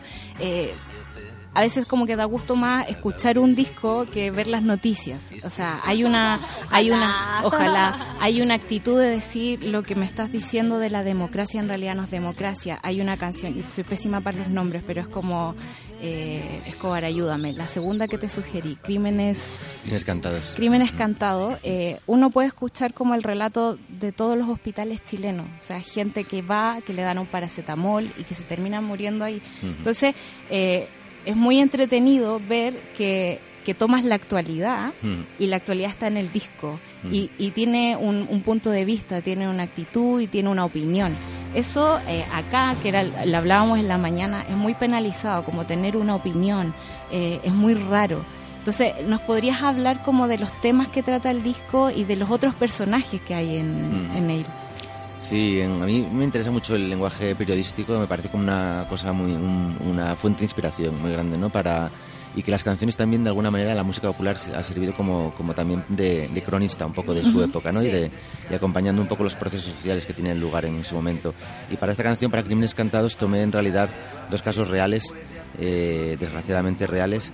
Eh, cogí artículos, testimonios de familiares de, de estos dos casos, Samba Martínez y Mohamed Gunamela, que, era, que fueron dos de los internos que pasaron por el CIE, los centros de internamiento para extranjeros que hay en España, que son cárceles encubiertas en las que los, los presos y las presas, el único delito que han cometido es ser migrantes y no tener papeles, y donde hay eh, pues eh, abusos, maltratos, desatención médica, y por desgracia Samba, Samba murió pues por eh, tenía sida, nadie se dio cuenta de los dolores y los temblores que sufría en cinco semanas y llegó al hospital ya muerta. Mohamed se suicidó después de denunciar abusos y de estar 18 horas en una celda de aislamiento sin, sin luz, sin comida, sin bebida. Eh, hay más casos de, de muertes, hay plataformas que están denunciando este racismo institucional que, es, que, están, que, es- está muy presente en Europa, pues con, con los refugiados, con las fronteras y con, y con estos centros que en realidad por voluntad política se podrían cerrar. Siriza lo hizo cuando llegó al poder en Grecia, cerró todos los centros de internamiento, en España hay ocho y vamos a seguir luchando para que se cierren y cantándolo, cantando canciones que, como digo al final de la canción, que espero no tener que cantar porque no me gusta cantar sobre estas cosas, pero a veces es necesario, ¿no? Es, a veces eh, te gustaría hablar de rosas, pero tienes que hablar de las espinas. Con ese poema terminaste tu respuesta.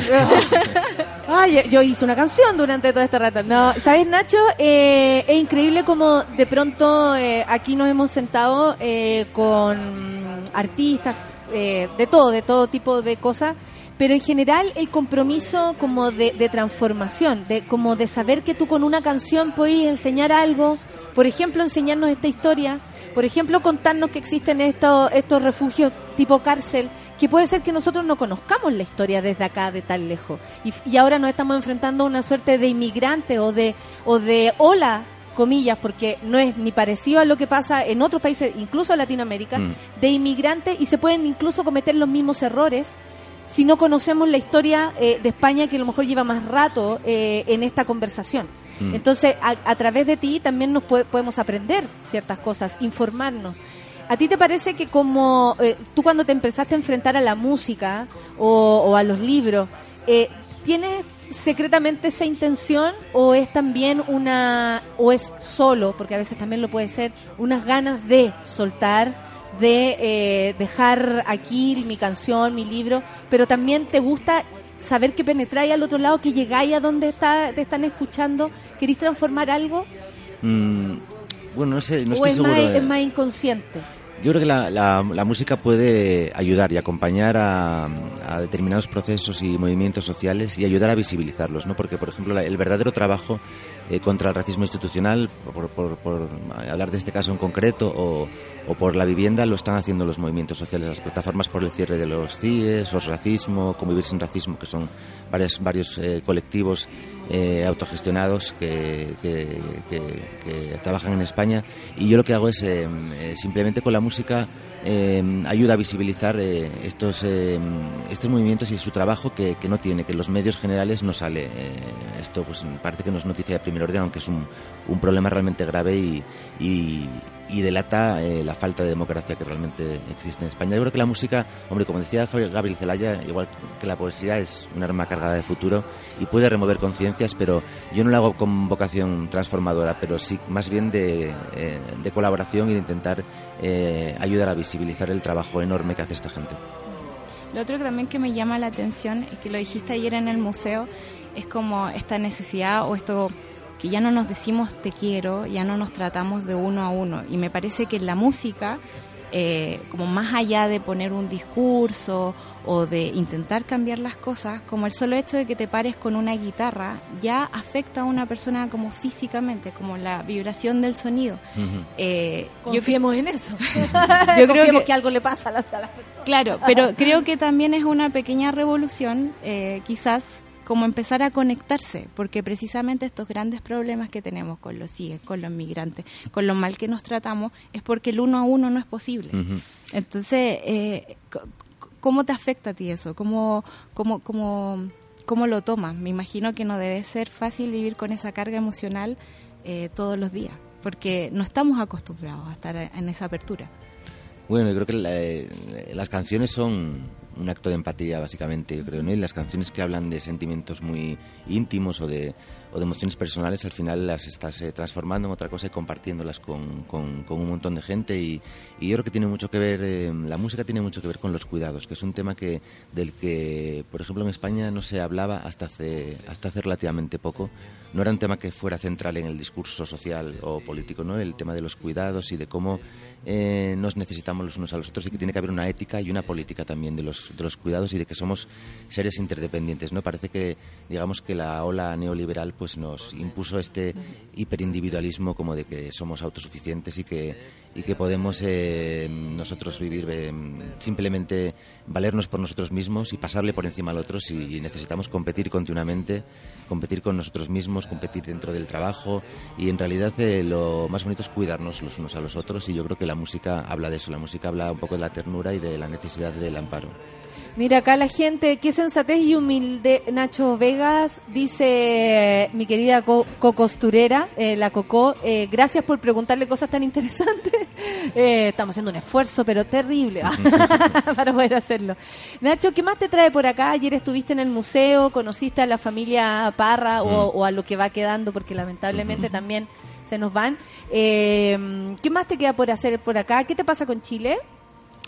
Pues eh, vinimos a hacer esta visita promocional, en realidad, eh, para hacer ayer el, este showcase, así como una cosa En íntima, acústica en el museo y, y poder también un poco eh, tener un contacto con, con, con parte así de la gente que me siga aquí y, y vamos a hacer eh, bueno una, una ronda promocional un poco con vistas a, a- a volver en, en otoño con toda la banda pues a presentar el disco es difícil Eso te quería preguntar. ¿Cuándo? claro. ¿Por qué? Pero es difícil traer la banda, obviamente. Es porque- difícil, claro, es difícil porque estamos muy lejos y hay un, hay un, un océano por el, todo por el Pero estamos haciendo este esfuerzo un poco para, para, para poder venir Para con la ir banda y- acercándose. sí, y presentar el disco en condiciones y en octubre seguramente estaremos aquí tocando. Muy bien, eso era lo que queríamos escuchar porque la gente me estaba preguntando. Ayer eh, tal vez fue muy acotada tu visita o quienes también te pudieron ver, eh, pero ahora ya, está, ya estamos enterados que en octubre probablemente puedas volver. Sí. Eh, yo les recuerdo a todos que Nacho Vegas tiene dos libros, por si quieren, la, la Sol no, lo, no, lo, no los vende, no se preocupen, pero ella los consiguió. Eh, tiene libros, tiene una forma, eh, por lo menos yo aquí que te percibo, de expresarte que, que me permite entenderte, lo cual agradezco muchísimo. Y escuchando tus canciones, nada, siento un placer infinito, así que para mí ha sido un honor conocerte.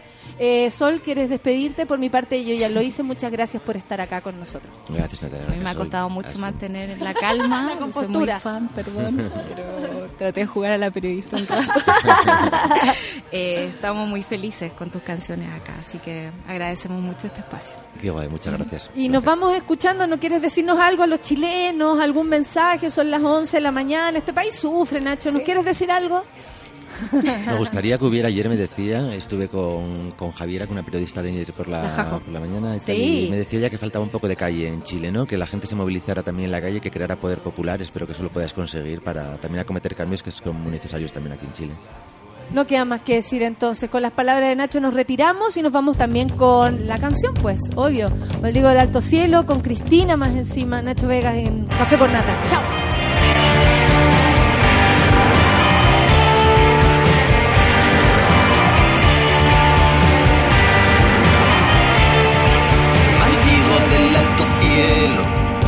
Estrella con su reflejo. Maldigo los azulejos destellos del arroyuelo. Maldigo del bajo suelo, la piedra con su contorno. Maldigo el fuego del horno porque mi alma está de luto. Maldigo los estatutos del tiempo con sus bochornos. ¿Cuánto será mi dolor? Maldigo la cordillera de los Andes y la costa. Maldigo, señor langosta, y larga faja de tierra. También la paz y la guerra, lo franco y lo peleidoso. Maldigo lo perfumoso, porque mi anhelo está muerto. Maldigo todo lo cierto y lo falso con lo dudoso. ¿Cuánto será mi dolor?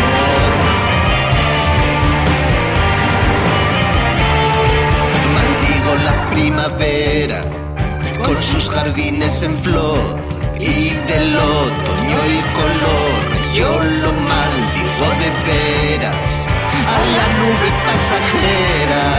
La maldigo tanto y tanto porque me asiste un quebranto. Maldigo el invierno entero con el verano embustero. Maldigo profano y santo.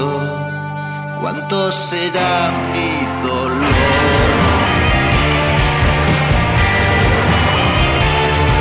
Maldigo a la solitaria figura de la bandera. Maldigo cualquier emblema, la Venus y la Araucaria, el trino de la Canaria, el cosmos y sus planetas, la Tierra y todas sus grietas, porque me aqueja un pesar. Maldigo del ancho mar sus puertos y sus caletas cuánto será mi dolor.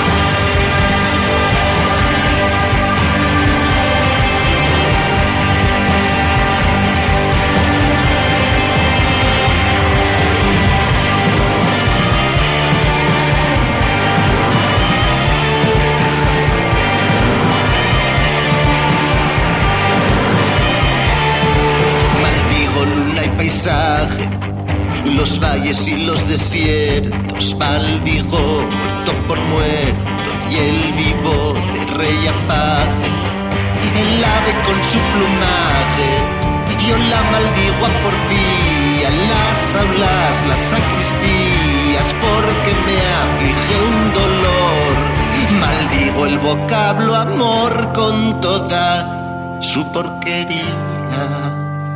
¿Cuánto será mi dolor? Maldigo por fin lo blanco, lo negro con lo amarillo, obispos y monaguillos, ministros y predicandos. Yo los maldigo llorando, lo libre y lo prisionero, lo dulce y lo pendenciero,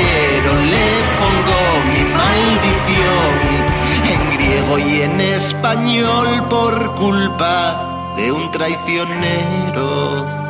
¿Cuánto será mi dolor?